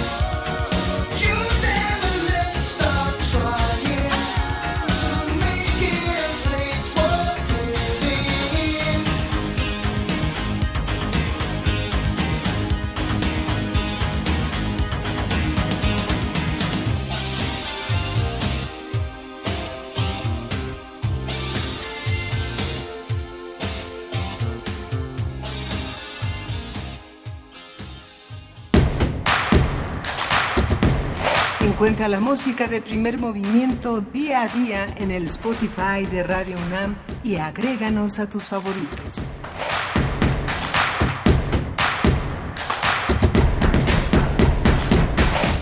Y esta mañana en la línea de primer movimiento se encuentra Teo Hernández. Ustedes lo conocen porque es nuestro colaborador de los lunes en eh, Música de las Américas en tus oídos, pero en esta ocasión Teo, quien es coordinador del catálogo de música de la Fonoteca Nacional, nos va a hacer una invitación para este fin de semana, para este viernes. De hecho, Teo Hernández, ¿cómo estás? Buenos días. Buenos días, este, Berenice, buenos días a todos, Miguel Ángel, Uriel, qué gusto de saludarlos. Muchas gracias. Igualmente, Teo, saludarte en viernes para hablar de Más allá de la música, de los hijos de Bach a los maestros de Beethoven. Cuéntanos, por favor.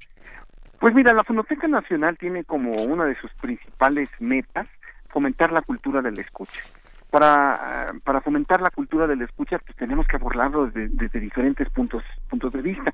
Uno de estos digamos, ángulos es eh, promover el acervo de la fonoteca a través de diferentes actividades como sesiones de escucha o en este caso como, como un curso eh, que está planteado justamente para, para, para ver qué es escuchar, ¿no? Eh, el doctor Bruno Bartra eh, y tu servidor, pues trabajamos aquí en la Fonoteca Nacional con, con, los, con los diferentes acervos que existen y nos planteamos un día en una plática así, digamos, de amigos, que hay muchas diferentes formas de escuchar. De hecho, que escuchamos nosotros de una forma que nosotros pensamos que es eh, absoluta, digamos, ahistórica, pero esto no es cierto. Nosotros siempre que, escuchamos lo estamos haciendo a través de nuestros conocimientos, de, de la cultura que tenemos y de una cultura auditiva que está sumamente marcada y con una influencia muy grande de los medios de comunicación actuales. Entonces, ¿cómo, cómo plantear una, una diferente postura para la escucha? Entonces se nos ocurrió, el, doctor Bruno Bartra es, es sociólogo y, es, eh, y, y da clases de historia, que si abordáramos a la música eh, históricamente hablando, pero no desde el punto tradicional de vista de vamos a escuchar esta obra y la biografía del compositor es tal y tal, sino más bien desde un punto de vista social. Vino toda esta serie de ligas que nos que nos llevan a, a hacer relaciones entre los que escuchaban la música en determinado periodo histórico, como la Edad Media, como el Renacimiento, si lo escuchaban de forma diferente y cómo hacer que nosotros un poco ponernos en ese momento histórico, bueno, pues a través de, de la historia y de la y de la sociología y después vincularlo esto con una escucha. O sea, dejar de ser, por así decirlo, escuchas pasivos para intentar ser escuchas activos. Entonces, este, planteamos un, un curso, un, que son unas eh, sesiones de, de escucha, donde lo importante es hacer una revisión histórica y social y cultural de cada uno de los instantes para poder nosotros entender cómo se escuchaba en aquella época. ¿Y esto para qué nos va a servir? Pues nos va a servir sí, para tener una postura diferente con respecto a la música. Eh, vamos a hacer algunos planteamientos como cuestiones como el gusto es libre, porque mucha gente dice, ay, no, es que yo me guío por mi sensibilidad, pero la sensibilidad no es una cosa ahistórica, la sensibilidad es una es una cuestión que tiene profundas raíces en la en la cultura y que y que marcan y que la marcan. Y uno tiene cierta predisposición para oír y no solo para oír para ver eh, eh, uno de los autores que vamos a que vamos a usar para este para este curso nos habla justamente de que uno busca en determinadas obras de arte determinados significados. Y claro si uno está buscando específicamente algo pues seguramente lo va a encontrar. Así es. O lo va a rechazar por no encontrarlo. Pero entonces va a hacer falta varias preguntas que van junto a todo esto para poder este captar diferentes significados que en determinado momento pudo, pudo haber tenido la obra de arte, ¿no? Así es. Y Pues- aquí la idea es hablar de los hijos de Bach a los maestros de Beethoven. Es un periodo de tiempo relativamente corto, es este, digamos, finales del barroco y, pri- y- y lo que es el periodo clásico, pero que es fundamental en la historia de la música, porque ahí se dieron una serie de transformaciones que mm, van a hacer que a su vez haya unos cambios muy importantes en el siglo XIX, que no los vamos a ver ahora, que son la forma en cómo escuchamos actualmente, básicamente.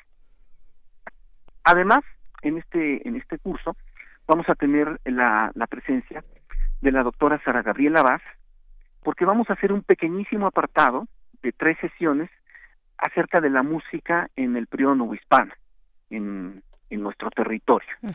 Entonces vamos a hacer una revisión, digamos, americana y una revisión europea de eh, la historia de la música. Muy bien, querido Teo, pues, pues ahí está la invitación. No, no me cabe duda que muchos de los radioescuchas de primer movimiento se sentirán muy atraídos por esta propuesta, este curso, más allá de la música, de los hijos de Bach a los maestros de Beethoven, donde estarás acompañado de, como nos comentas, eh, Sara Gabriela Vaz y Bruno Bartra, eh, ni más ni menos. Así es que esto será eh, los lunes de Los lunes las 11 empieza a la este 1. lunes, empieza este lunes. El curso es absolutamente gratuito, o sea, es, este, forma parte de las actividades de la fonoteca. Solamente hay que inscribirse. Voy a dar un correo electrónico. Claro. informesfonoteca@cultura.gov.mx. Muy bien, perfecto. Mm, Pues estará en nuestras redes sociales. Sí. Perdón, voy a repetirlo. informesfonoteca@cultura.gov.mx.